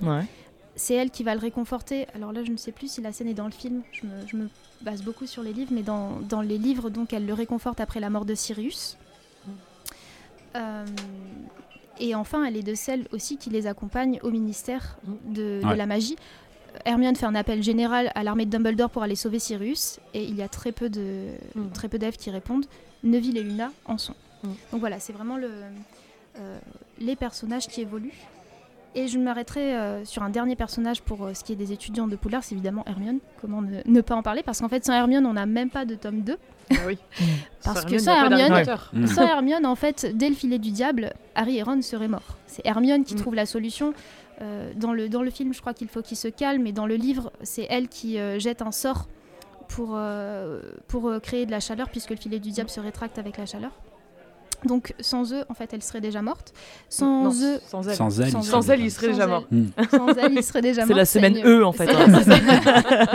Je m'en mêle les pinceaux.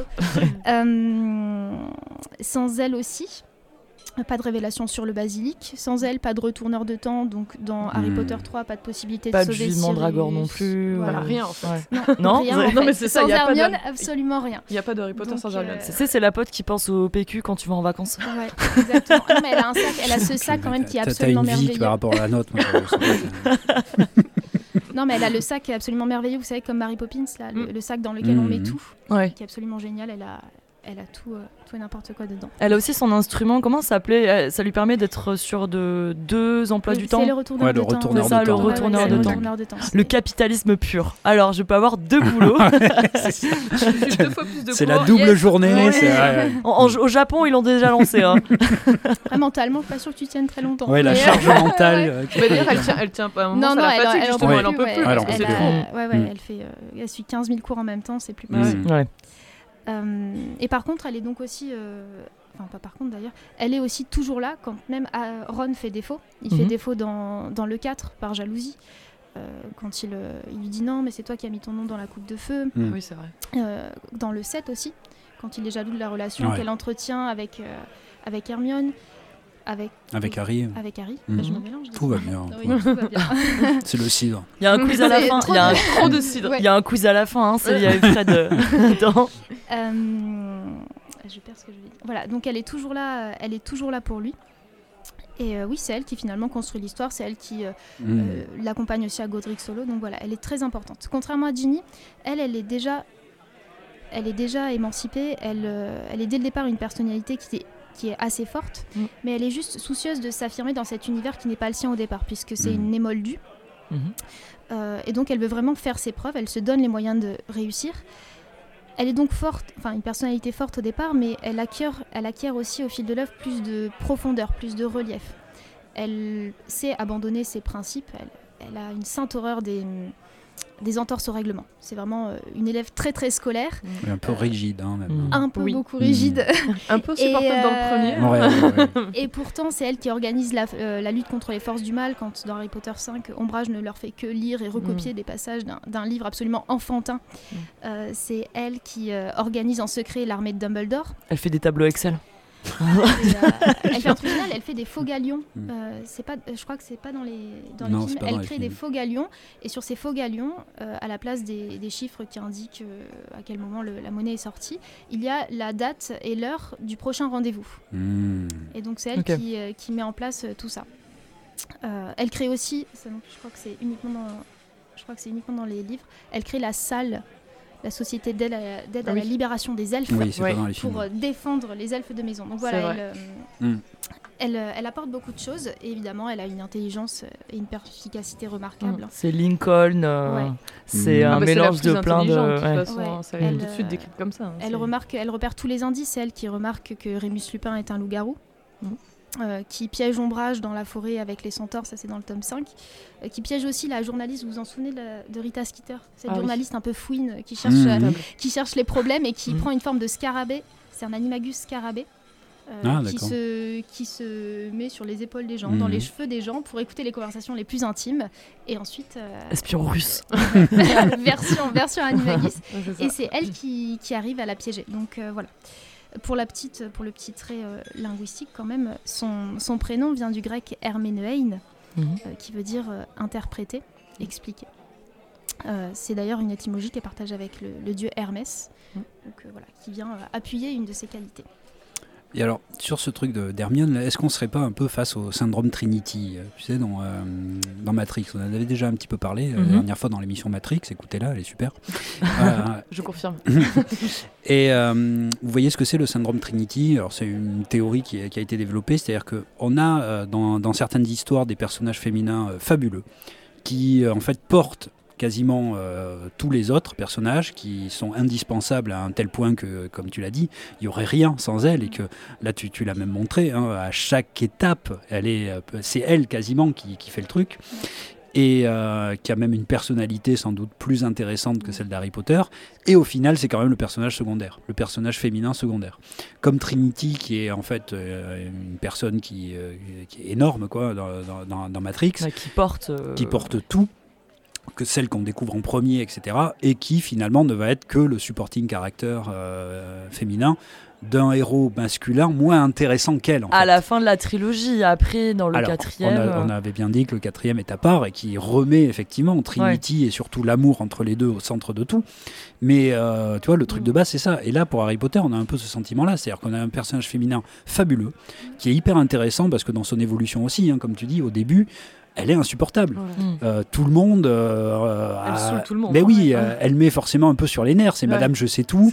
elle dit au prof, oui, moi je sais, moi je sais. Gnagnanis, les gardiums, les vieux, ça. Enfin, je sais comment elle dit. Donc c'est les vieux, ça, pas les vieux, ça. et, et, tout le monde, en fait, enfin, personne ne peut vraiment l'aimer. Et alors qu'à la fin, personne ne peut ne pas l'aimer. Ah euh, on est obligé de l'aimer à la fin. Elle est formidable. Mm.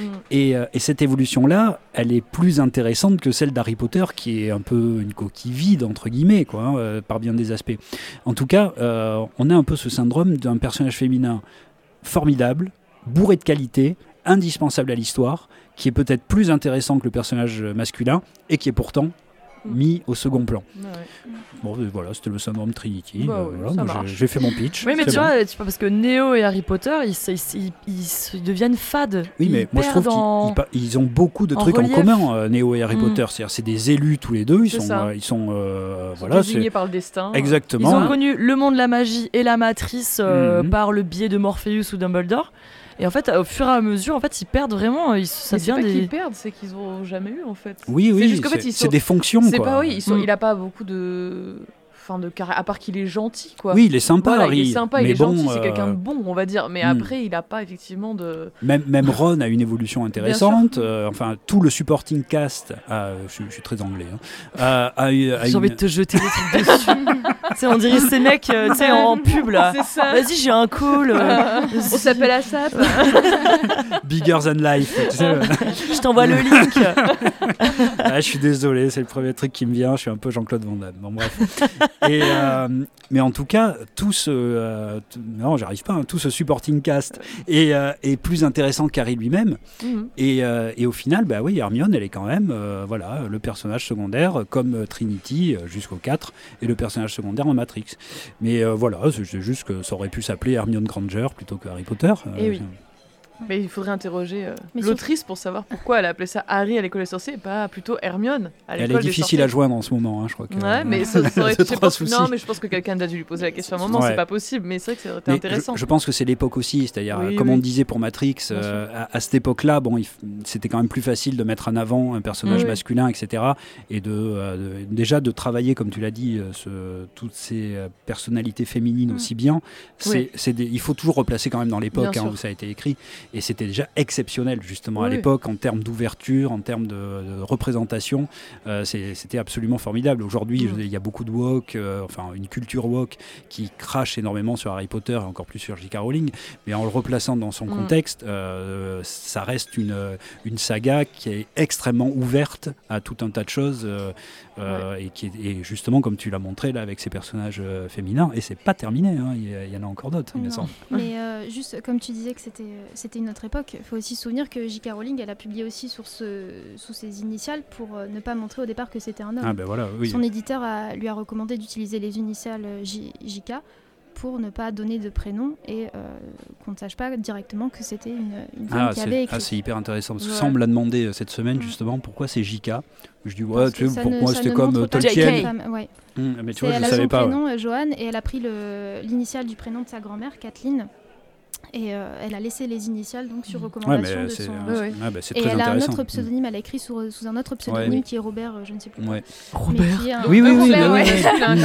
Mais qui est un pseudonyme masculin. Hmm. Mais c'est quand même dingue parce que c'est quand même une publication au XXe siècle On parle pas d'une œuvre euh, du 19e ou du 18e. Oui, mais le début. Euh, non, mais je veux dire, c'est quand même. Georges Sand était déjà pris, et ça dit bon, non, mais ouais, ce sera Robert. Voilà. quand on dit ça, on apprend ça à l'école, des Georges Sand ou encore plus vieux, on se dit hmm. oui, mais c'était l'époque, les mœurs n'avaient pas encore évolué. Enfin là, c'était pas non plus il y a si longtemps que ça. Quoi. Bah et, ça, quand ça fait pas longtemps, justement. Mais ouais, c'était il y a pas longtemps. Et quand même, là, il fallait encore qu'une autrice hmm. euh, se cache derrière un pseudonyme ou un pseudo-pseudonyme qui a l'air masculin pour être sûr de que ça marche. C'était avant. Hein. C'est ah ouais, non, mais. tu sors. je putsch cette émission. je la surputsch. Contre-putsch, tu sais, c'est la une. Miroir. euh, oh, Diane, vas-y, on euh, t'écoute. oui, non, mais sur Hermione, euh, bah, je crois qu'on a un peu tout dit. Je voulais juste mm. rajouter que. Bah, il y a quand même son côté féminin qui est mis en avant avec cette. elle a une forme de sensibilité, de douceur qui équilibre le trio finalement. Mm. Et qui, qui équilibre le trio et qui euh, explique son rôle, mmh. secondaire, mais qui explique son rôle. Euh, en parallèle de ces, de ces étudiantes, on a bien sûr les professeurs de Poudlard. Euh, c'est ma section femmes de pouvoir. à Poudlard, c'est un modèle de, parité quand même, puisqu'on a, alors, on a un directeur qui est Albus Dumbledore, mais la directrice adjointe est une femme, Minerva McGonagall, bien mmh. sûr. même les directeurs de maison sont équitablement choisis, puisque pour, pour Serpentard et Cerdacle, c'est Severus Rogue puis Horace Le Gorn et Filius Flitwick. Et pour Gryffondor et Poufsouffle, il s'agit de Minerva McGonagall et euh, Pomona Chourave. Mm. On a plusieurs femmes au sein de l'équipe enseignante. On a Sybille Trelawney. Vous voyez euh, tout ce qui. Oh l'actrice en plus est, fantastique mm. dans, le, dans le film. Euh, c'est cet esprit un peu, un peu dérangé là. C'est celle qui fait les prédictions. Ah, c'est la avec, les, là. avec les marques de café. là, C'est la d'art plastique. voilà, qui est celle qui fume du papier d'Arménie. elle, elle, boit du Xérès, elle, elle, elle, boit énormément de Xérès, elle le cache dans la salle sur demande d'ailleurs. Euh, elle, est, elle a toujours un, petit coup dans le nez. Elle doit être TZR ah, sur 4 bahuts. J'en ai marre. Ah non, mais elle prend des trucs, elle prend des champis, c'est ouais, ouais, Les vapeurs de soufre, tu sais, de la petite. Ouais, c'est ça. Il y a un petit truc. Il y a un petit Elle est complètement jetée, Un personnage quand même coloré qui change la vie d'Harry, hein, évidemment, mm. puisque c'est à cause d'elle qu'il qu'il est orphelin finalement. Euh, mais voilà, c'est un personnage qui, est très, qui, qui, a son importance. Pourquoi c'est à cause d'elle qu'il est orphelin?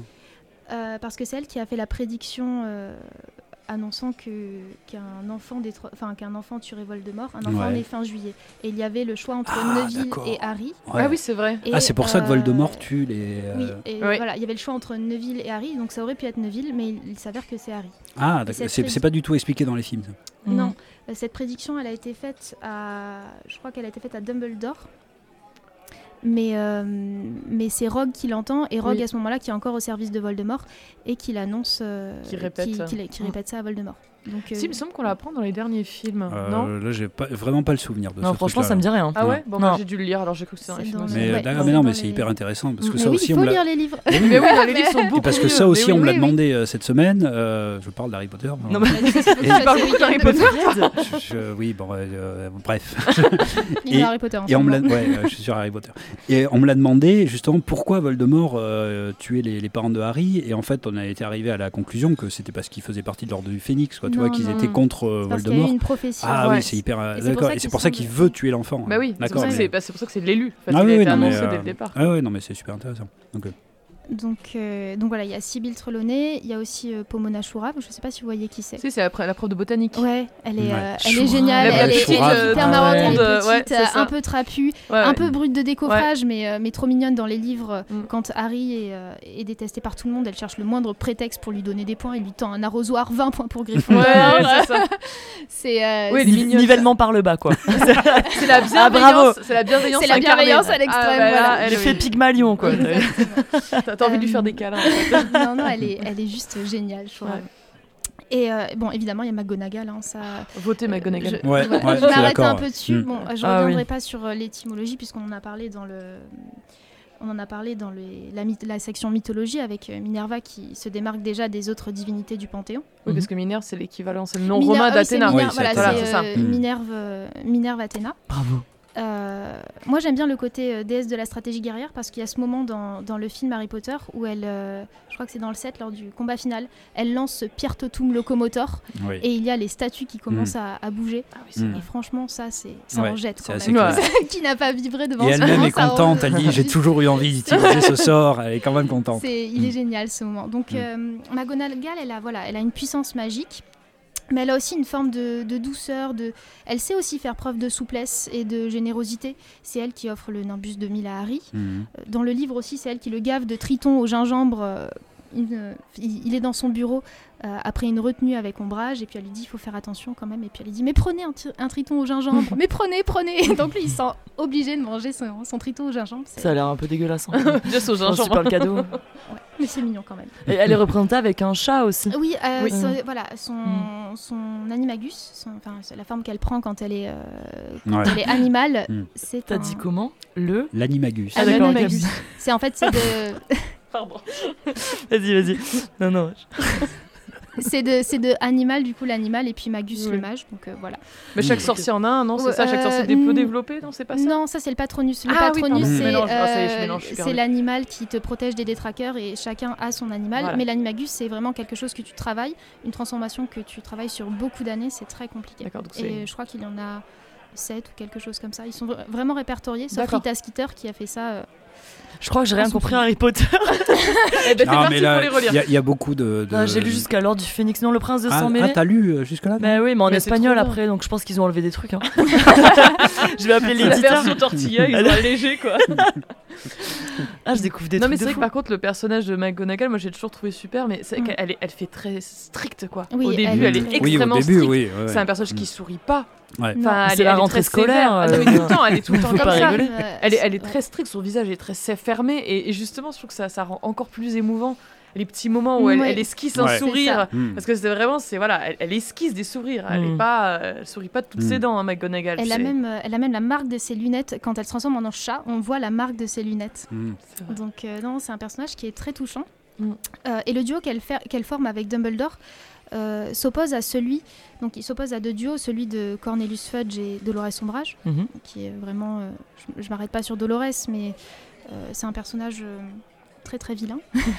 la Dolo. Euh, c'est la, la, petite théière rose là Oui, voilà, c'est celle qui a des assiettes euh, chatons. Ouais. La connasse. Hein. on peut le dire comme ça. Mm. Mais vraiment, le duo auquel elle s'oppose, c'est euh, celui de Voldemort. Mm. et Bellatrix Lestrange. Bellatrix, ah on parlait de la guerrière, c'est le, le mot qui veut dire guerrière en latin, c'est le féminin de Bellator. Mm.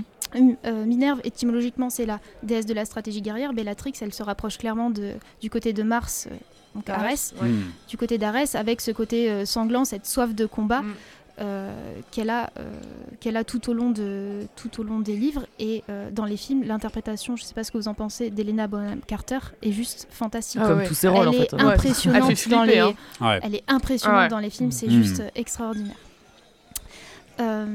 et donc après ces, personnages de la femme de pouvoir, je voulais juste terminer sur la mère parce que c'est un, personnage très puissant dans l'œuvre de J.K. Rowling. Déjà, l'œuvre commence par euh, le sacrifice d'une mère, Lily mm. Potter, mm. Euh, et, se termine aussi par une mère avec euh, Narcissa Malfoy. Ces mères, elles se sacrifient. Donc on a Lily Potter qui meurt pour son fils, on a la mère de Neville Londubat aussi, mm. Alice Londubat, qui est torturée pour son appartenance à l'ordre du Phénix, qui ne pourra donc jamais élever Neville. Et on a Molly Weasley aussi, Molly Weasley, qui est la, la mère de, sa, de, sa de cette fratrie très nombreuse, euh, et qui se transforme elle-même en Bellatrix, en guerrière, pour défendre Ginny, pour euh, venger la mort de son fils, et qui finit par tuer la Oui, c'est elle qui tue Bellatrix. c'est elle qui tue Bellatrix. donc en fait, cette, ces, ces, femmes ont une puissance, une puissance magique qui se décuple avec l'amour maternel. Hmm. l'amour de Lily va créer le bouclier euh, qui, va protéger, euh, qui va protéger Harry, par exemple. Cet amour maternel, elle, euh, il rend la frontière entre le bien et le mal plutôt plutôt poreuse, puisqu'on a, euh, je sais pas si vous voyez le personnage de Narcissa Malfoy. C'est la mère du. Ouais, c'est la mère de Malfoy. Là, le, oui, c'est ça. claque au départ.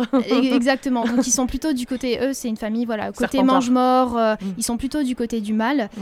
Et euh, finalement, c'est l'amour de que porte Narcissa pour son fils qui va sauver Harry, puisqu'à mm. la fin, je sais pas si vous en souvenez, donc Harry arrive dans cette clairière pour se rendre à Voldemort. Mm-hmm.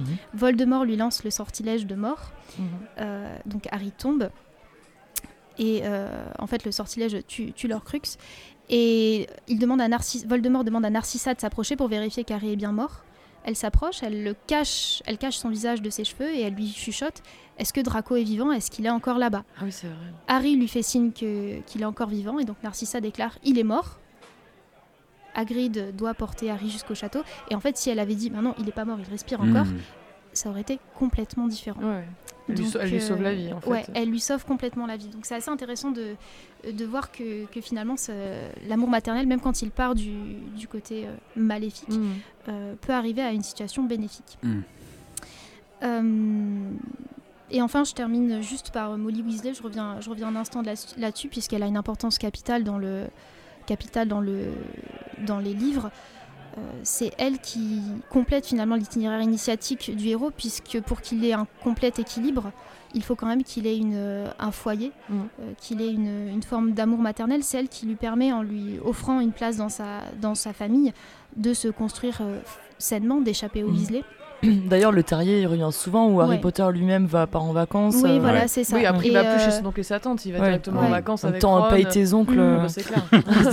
Alors que le terrier, ça a l'air tellement. Les deux Non, non, et puis même le mot terrier, ça a un côté protecteur. Euh, et, je trouve que c'est une, des, une des femmes les plus fortes, finalement, euh, qu'on trouve dans Harry Potter. Euh, elle, a, elle, a, beaucoup à gérer. Hein. Elle a beaucoup à gérer. son mari qui part dans tous les sens, euh, ses, fils qui partent dans tous les sens aussi. C'est elle qui tient tout en fait. Hein. C'est un pilier pour les Weasley, c'est un pilier aussi pour euh, l'ordre du Phénix. C'est elle qui est l'intendante mm. en chef, un mm. petit peu euh, au 12 Square Grimaud. Donc pour moi, c'est une des femmes oui, les, plus, mm. les plus puissantes de la saga. Pourtant, là, tu vois, c'est quand même euh, une représentation de la femme au foyer, comme on disait avant. Euh, elle, elle est vraiment ça. Et, mm. pourtant, elle est dans toute sa puissance euh, maternelle, foyer, etc. Il y a quand même une mm. vraie force. Ouais. Après, c'est justement, c'est là où je trouve c'est intéressant. Ça fait aussi partie de ces personnages au début qui ont l'air un peu caricaturaux, mm. comme les Neuville au début, etc. On se dit, ok, bah, lui, ça va être le loser, elle, ça va être la bizarre, elle, ça va être la, bonne maman au foyer. On, on, a un peu ça au départ. effectivement, c'est personnages qu'elle que pour le coup l'autrice fait bien évoluer, je mm. trouve. Elle leur donne vraiment une, richesse, une profondeur et, et ouais, et, elle déploie l'arc de leur, euh, de leur possible. Mm. Parce que effectivement, elle reste pas en fait, au début, elle on la représente toujours dans son foyer. Mm. Avec cette horloge qui est aussi. Il y a, euh, plusieurs livres en fait, de la euh, famille. On ne la voit jamais en dehors de sa maison. Enfin, moi j'ai souvenir aussi où elle est chez elle. Et après, on la voit plus justement qui sort aussi pour pour se battre, pour faire d'autres choses. Mais justement, oui, ce sont les circonstances qui la révèlent. Mais en fait, je pense, elle était déjà ça. C'est-à-dire, c'est ah les circonstances qui révèlent ce qu'elle est, mais, que le, qui étaient cachées par justement la douceur du foyer ou en tout cas la cloche, quoi, disons, du, et foyer. Que, et que le récit ne nous dévoile pas tout de suite. Donc c'est pour ça que le personnage mm. est vraiment dévoilé au fur et à mesure dans mm. sa complexité et sa richesse. Je mm. Mais je pense que c'est vraiment ce qui fait la force de, de l'œuvre de J.K. Rowling aussi, c'est cette évolution qu'elle propose aux personnages féminins. Euh, en fait, ils peuvent devenir ce qu'ils veulent. C'est ça. Et, euh, ils peuvent passer du bien au mal, du mal au mmh. bien. Elle ne les cantonne pas à un rôle et, mmh. et je pense que ça fait vraiment. Euh, Il y a quand même une forme de prédétermination sur les personnages, euh, la famille Malfoy par exemple. En fait, moi, dans mes souvenirs. Euh... Bah, disons qu'il y a des familles bah, euh, oui, qui, sont, qui, portent le poids un peu de leur héritage euh, de tous les côtés. Oui, bien mais sûr. Ça, mais, tu as quand même la possibilité de faire, euh, de, de de, voilà, de faire tes choix indépendamment de ça. Parce que les Malfoy, au final, ils semblent plus prisonniers de leur choix passé et puis qui sont obligés d'assumer maintenant. Et puis à la fin, effectivement, ils s'en libèrent. Quoi. Par l'intermédiaire de la femme, justement, du, foyer. c'est elle qui, mm. qui, force un peu le truc en disant bon, tu vois, on va mm. se casser, on va pas rester avec Voldemort. Quoi, dans le truc. Alors que l'autre, ça devient une, une carpette, là, le, le père de Draco. Lucius. Donc il euh, y, a ça. Et au niveau détermination, euh, moi je trouve que justement cette saga est beaucoup plus ouverte mm. euh, que qu'une saga comme Tolkien, où là la détermination est quasiment biologique. Quoi, tu, vois, tu, tu nais elfe, tu, tu as déjà des caractéristiques, tu vois, de proche de la nature, d'équilibre, etc. Mm. Tu nais orc, tu es, un fumier. alors que bon, c'est quand même un petit peu plus complexe. C'est des, des, des, Il y en a des biens. non, il n'y en a pas des biens. En fait, c'est des guerres entre races, mais, mais qui ont des déterminismes biologiques qui sont euh, mm. totalement tu vois, mis en avant comme ça. Donc euh, il y, a, y, a des gens euh, fans de Tolkien qui vont te dire que non, tu vois, parce qu'il y a des hommes qui passent du bien au mal, etc. Mais c'est quand même des déterminismes réels euh, de, toute une race, tu vois, qui fait ça. C'est surtout que tu as, le thème de la discrimination euh, sociale. Euh, Hermione Granger qui est accès de sang de bourbe. Et c'est en partie ça qui peut expliquer sa psyché et, son envie de, réussite. euh, ces tableaux Excel, tu vois. Mais, mais elle, je trouve un, bon, un bon exemple. Pour moi, c'est l'exemple de rigueur, tu vois. C'est les gens qui font des tableaux Excel pour. Euh, non, mais, non, mais t'as raison. Je... raison. Non, juste parler, je, moi, je peux pas en faire, mais oui, oui, je comprends très bien. Non, mais il y a ce truc génial qu'elle crée aussi. Elle crée des agendas pour Ron et Harry qui, euh, voilà, qui leur disent. Non, mais dès que les, dès qu'ils les ouvrent, ils leur disent fais tes devoirs, ne remets pas tes devoirs au lendemain, etc. Elle leur offre des films sèche. Ta sèche à l'intérieur. Ah ouais, moi, de toute façon, tous les Gryffondor, je les déteste. Moi, je suis pouf souffle. Moi, perso, son côté mm. Fräulein me parle. J'aime mm. bien. Mais toi, ce serait Gryffondor ou Serre d'Aigle, c'est sûr. Vous avez fait le test ou pas Ouais, je suis un mélange des deux, moi. T'es Serre d'Aigle et Gryffondor? J'en étais sûr. Il y a des tests, euh, mais il y a le test euh, spécial de, de Poudlard pour un machin. Ouais. je suis pouf souffle à 98%. Putain, ah ouais. pouf souffle quoi. Quel enfer. La Pourquoi quel enfer euh... Ils sont cool. Euh, Moi, je vais finir prof d'art plastique, voilà. Mais c'est cool, planter mes c'est une des meilleures maisons. Ouais, je pense. C'est ce que les gens disent, qui sont disent, mais euh, les autres savent. Voilà. Excusez-moi. Pour ceux qui ont qui sont un peu plus lents que les autres. non, mais tu vois, justement, on disait sur l'absence de, de, déterminisme ou de détermination de la naissance, justement, Hermione, c'est l'exemple parfait de ça. Ouais, exactement. Parce qu'elle est née humaine, mais euh, voilà, ce elle sang de pas humaine? Non, eh ben, elle, elle, est, elle, est, sorcière, c'est ce que je veux dire. C'est une femme goéland. Euh, moldue. Euh, elle est moldue, oui, pardon, humaine. Oui, c'est moldue dans les. Pardon, pardon. non, non, mais oui. Moldue, voilà, donc elle est, elle est 100% moldue, mm. il me semble, hein, c'est bien ça. et, Mais euh, voilà, elle est quand même recrutée dans l'école des sorciers et elle va devenir sorcière. Oui, oui, ce qui va lui valoir, évidemment, tous ceux qui sont pour la pureté de la race des sorciers vont mm. se moquer d'elle et la traiter de Sandbourg. Mais... Et ça devient une des meilleures sorcières de sa bah génération. donc, voilà. et ça montre bien justement cette possibilité de, changer de catégorie. Mm. Voilà, y a pas, tu n'es sorcier, t'es sorcier, tu n'es moldu, t'es moldu. Il y a qui, croisent, quoi. Il y a une forme d'ascension sociale, en fait, dans ce qu'elle fait. Hein. Vraiment, la course à la, reconnaissance et... Euh, mm. Euh, oui, bah, c'est la bonne élève, quoi. oui, il y, a euh, peut-être une, euh, bah, tu sais, une envie de reconnaissance, quoi, tu vois, comme tous ceux, voilà, exactement, De, prouver mm. les, choses, comme tous ceux qui sont peut-être montrés du doigt, comme t'as pas ta place ici, et qui veulent prouver, tu vois, que deux fois plus que les autres. Mm. Mais au final, ils montrent justement que non seulement ils ont leur place, mais qu'ils en remontrent à ceux qui, qui pensaient être les purs, quoi. C'est ça. Et oui, oui, moi je trouve que c'est hyper intéressant, mais ça rejoint encore le truc, c'est que ça aurait pu largement être l'héroïne, quoi, tu vois, du truc, parce que cet aspect-là est beaucoup plus intéressant que la figure ultra rabâchée de l'élu tu vois, euh, par la prophétie, quoi. Et, euh, c'est ce qui faisait qu'on s'identifiait et qu'on espérait tous, parce que moi je l'ai lu quand j'étais ado. Hmm. On espérait qu'une chose, c'était d'avoir de recevoir la lettre de Poudlard. Moi, j'ai attendu la lettre de Poudlard qui me. Moi, je faisais ma valise. Euh, j'avais la, valise de prête. J'avais appris, j'avais appris tous les sorts par cœur. J'étais prête, moi. J'attendais, j'attendais la chouette. c'est jamais venu. jamais, jamais. Voilà, maintenant je suis prof, quoi. oh, J'aurais pu être une grande sorcière, j'en suis sûre. Bon, en attendant Edwige, euh, je vous servirai une petite mousse, euh, un Perrier chaud, s'il te plaît, euh, une pinte de Magners et Qu'est-ce que tu veux, toi bah, N'importe quoi, comme d'habitude. ouais, Fred, tu peux nous envoyer un petit euh, de Madonna, s'il te plaît? Avec plaisir.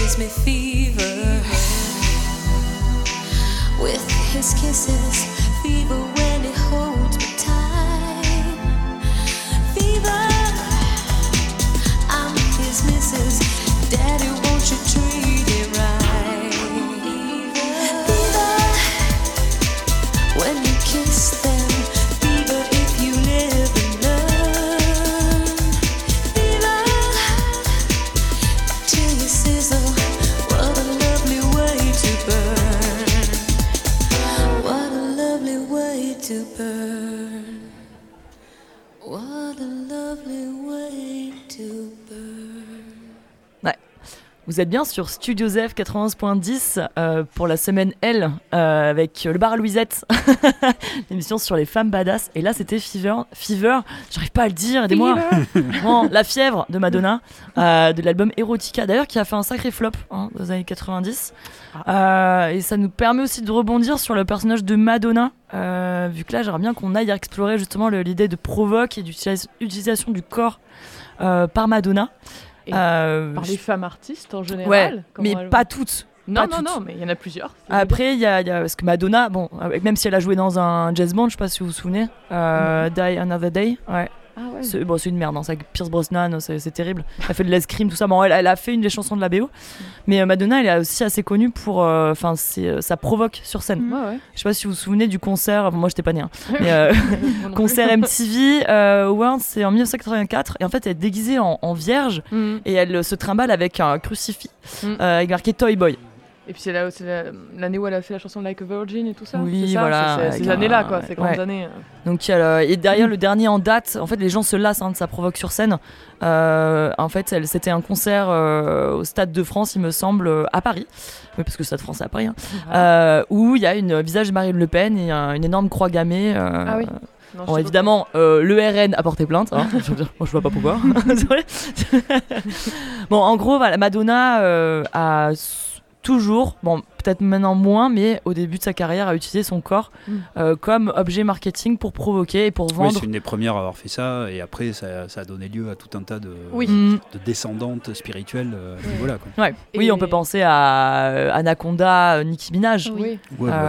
et Wrecking Ball, celle qui est. Miley Cyrus. Voilà, Miley Cyrus, etc. Il y en a eu plein. Oui, oui, bah, mais euh, justement, tu disais la, descendance de, Madonna, mais il y a aussi l'antécédent de Madonna, celle qui, en fait, aux États-Unis a été, je pense, hein, de ce que j'ai trouvé, la première à vraiment avoir été actrice, chanteuse, etc., qui a joué de son corps, de la provocation, de la sexualisation de son corps, et de traiter des thématiques justement aussi liées au sexe, etc. C'est euh, Mae West, qui est donc une, je dis une actrice américaine, euh, qui est née en 1893 donc on est fin 19e, hein, et qui meurt en 1980. Mhm. Donc en gros, elle a quasiment fait euh, tout le. Les deux guerres. Ouais, voilà.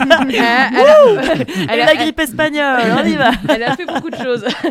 Et euh, ouais, et cette, euh, cette femme est, qui est devenue en plus un sex symbole, etc. Elle, elle a toujours utilisé son, son corps. Elle s'est fait connaître à Broadway au départ dans des pièces toujours avec des thématiques en lien avec la sexualité. Par exemple, la première pièce qu'elle a. Alors, elle écrivait, elle produisait, elle jouait ses pièces euh, donc à Broadway et puis après euh, elle, refaisait, elle faisait ses dialogues aussi dans les films qu'elle a joués pour Hollywood. Mais bon, sa première pièce s'appelait quand même Mhm. je veux dire, le programme est annoncé. Hein bah, de quoi en, ah, c'est explicite. En, 1926, à Broadway, aux États-Unis, censure, oh. tralala, tout ça. Donc, évidemment, bon, elle a été poursuivie pour atteinte à la moralité. Elle a fait quelques jours de ah, prison. Voilà, ça, c'est trop bien sur ton CV. Bah ouais. Voilà, atteinte, à la moralité. Merci. Et, et quand tu dis c'est trop bien sur ton CV, elle a fait les jours de prison, justement, aussi pour se faire de la pub. Parce qu'en fait, elle pouvait payer l'amende, elle a refusé de hmm. payer l'amende et elle a fait ses 10 jours de prison en disant euh, bah, ça a participé de, de mon Elle arrive, j'imagine, dans la prison. Coucou, alors Non, non, mais c'était ça. vous Et, euh, et, euh, donc, oui, elle a été condamnée pour corruption de la moralité de la jeunesse. arrête de ah, C'est bien, ça. Hein, c'est bien, c'est l'Amérique qu'on aime. sa deuxième pièce, c'était sur traiter de l'homosexualité. Sex toujours. non, c'était The Drag. Parce qu'il traitait de l'homosexualité toujours dans les années 20, hein, donc un peu précurseuse quand même, la dame. Et, et en fait, elle va devenir, elle va commencer une carrière au cinéma à 40 ans. Donc euh, pour une femme, c'est vieux. toujours mhm. actuellement. Hein. on considère toujours qu'une actrice après 40 ans a quand même beaucoup moins de chances de, de jouer dans des films. À part si elle se fait complètement refaire. Voilà. Mm. Donc vous imaginez dans les années 30, c'était une vieillarde, hein, pour, euh, mais elle, a été euh, employée par la Paramount à l'époque avec un salaire énorme, hein, exorbitant. Et elle a été, euh, elle était la, la, femme la mieux payée des États-Unis en 1935 et la deuxième personne mieux payée des États-Unis. Donc c'était vraiment une grosse, grosse star.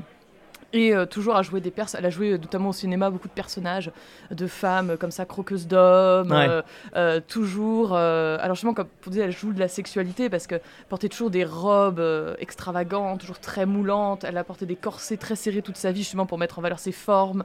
Euh, Alors que le corset est fait à la base pour euh, mm. justement euh, retenir le corps, les seins. Ah non, pas forcément, ça, ça compresse la taille, mais mm. ça peut faire ressortir la poitrine justement. Le but c'est d'affiner ah la taille, pas, les, pas d'écraser les seins. J'ai jamais compris. C'est de faire ressortir les, la poitrine et d'affiner la taille et ressortir les hanches.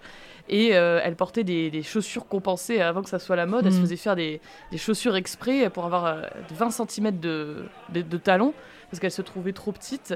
Et donc pour tenir sur ces espèces d'échasses euh, improvisées qu'elle faisait faire à ses costumières, elle avait adopté une démarche euh, un peu chaloupée qui était vraiment la démarche typique de Mae West, euh, avec la main sur la hanche, avec ses boas, ses bijoux partout, etc. Et toujours ce voilà. Des... Elle se levait trois heures avant, tu sais, dans les hauts boulots. c'était et donc c'est cette espèce de personnage flamboyant avec un peu une, une gouaille un peu en plus populaire parce qu'elle venait des quartiers, elle venait de Brooklyn, donc quartier populaire et qu'on a voulu lui lisser à un moment et qu'elle a jamais perdu un peu hmm. ouais, cette gouaille populaire qui, plaisait finalement aux Américains. En plus, avec ses, elle avait toujours des, tirades voilà, très provocantes qu'on n'imaginait pas dans la bouche d'une femme, qui parlait crûment, etc. Euh, sa, technique pour dévier la, censure, c'était quand même de, dans, les, dans les scénarios de mettre les trucs les plus trash possibles en se disant comme ça, ils vont enlever les trucs les plus trash et, le reste leur ah semblera light, hmm. en fait. Voilà, ça a été sa, stratégie un peu toute sa vie. Euh, euh, et, et, au niveau personnel, dire ça c'est le personnage qu'elle a créé, mais au niveau personnel, c'est pareil, c'est une femme. En fait, elle s'est mariée très tôt, à 17 ans, mais avec un mhm. homme avec qui elle n'a pas vécu en tant que femme mariée, euh, dont elle a fini par divorcer des années, des années après. et elle a fini, donc elle a multiplié les liaisons, les amants, tout ça. Et, et elle a fini ses 25 dernières années de vie, pardon, avec un homme 30 ans plus jeune qu'elle. Allez à l'époque. Encore une fois, je resitue. Donc elle était avant Madonna, avant, tout ça, avant tout le monde. Hein. C'était vraiment la précurseuse de, de, de ça. Quoi, ah, dans une, une, une, une, Espagne. Oh là là.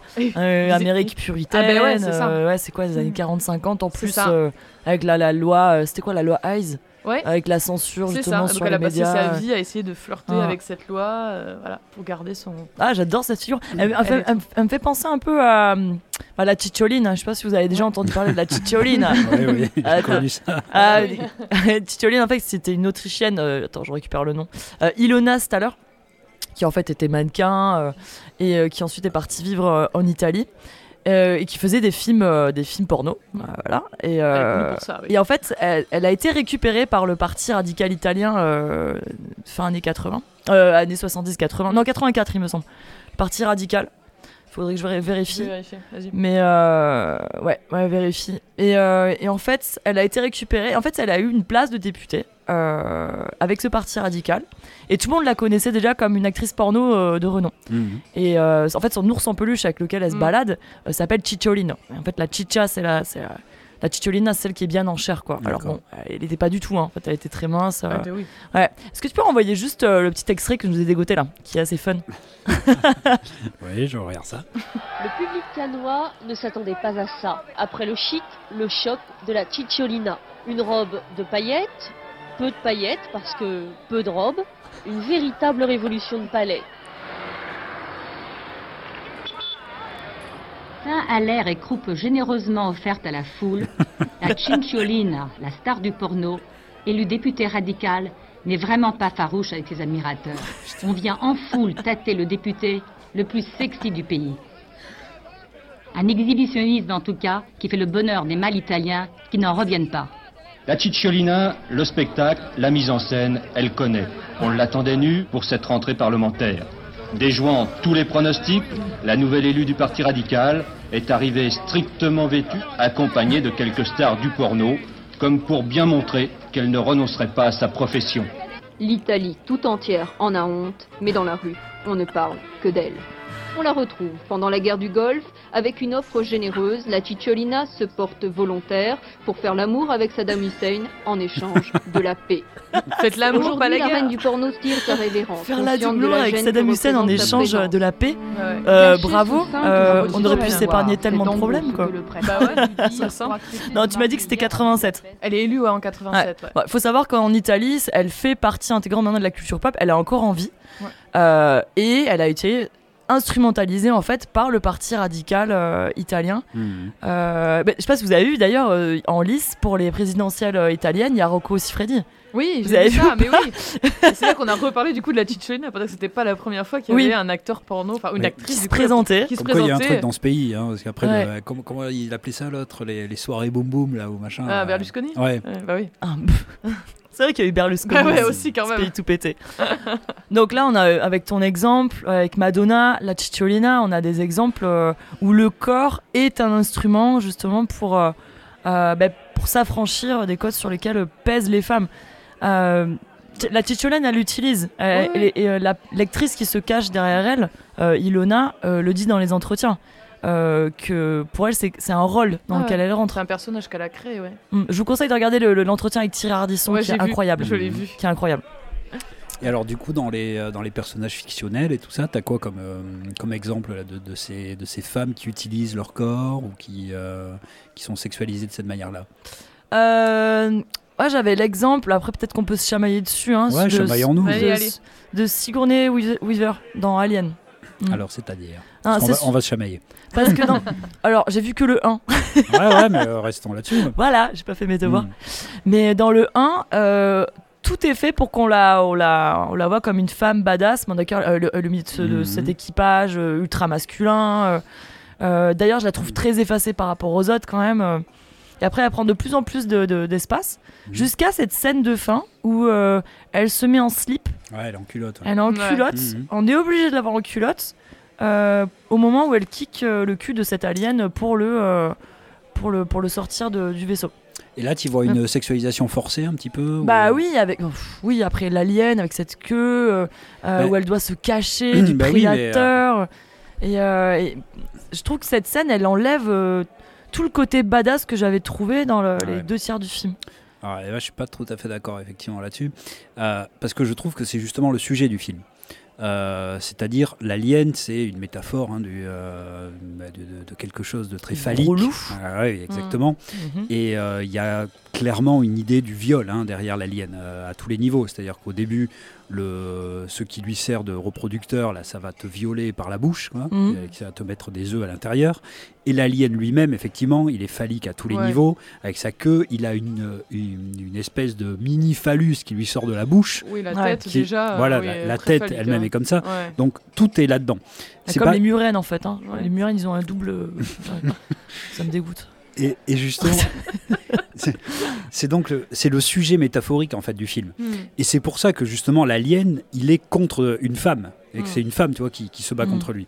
C'est exactement comme euh, Predator à l'inverse. Predator, c'est un vagin avec des dents, et ceux qui se battent et contre des dreads. et des dreads. C'est une vulve avec des, des dreads. Et, et, ceux qui se battent contre lui, c'est des mecs ultra musclés, ultra virils, machin. Donc il y a, y a, à chaque fois, tu vois, ce, cette polarisation quoi, du, euh, du, truc. Et puis dans, dans Alien, justement, je trouve pas que l'héroïne utilise son corps, utilise sa sensualité, utilise sa sexualité hmm. pour euh, vaincre l'ennemi. Ouais, complètement. Euh, elle n'est pas mise en avant ni comme une bimbo ni rien. Elle a d'ailleurs, euh, elle est assez androgyne. Hein, Après, ça reste de la SF, on se détend. Oui, non, mais il n'y a pas d'utilisation de la. Euh, hmm. euh, c'est compliqué de sexualiser quelqu'un dans un navire. ah non, non, mais ça pourrait justement. Je pense que justement, ils ont, ils ont choisi sur Winnie Weaver parce qu'elle a quand même, elle est androgyne, hein, euh, hmm. comme Trinity. Tu vois, elle n'est pas du tout dans une. C'est pas une bimbo féminine avec des formes de partout, etc. elle a, quand même le physique des années 80 qu'on attendait chez une actrice. Je suis désolée, moi, elle rentre Sigourney Weaver, elle est dans le. Il y a la différence entre est-ce qu'elle est sexualisée par le scénario, par la réalisation, etc. Hmm. Et est-ce que le personnage utilise sa sexualité ou ses attributs, euh, les attributs euh, associés à son genre pour comme une arme Mais non, c'est deux choses différentes pour moi.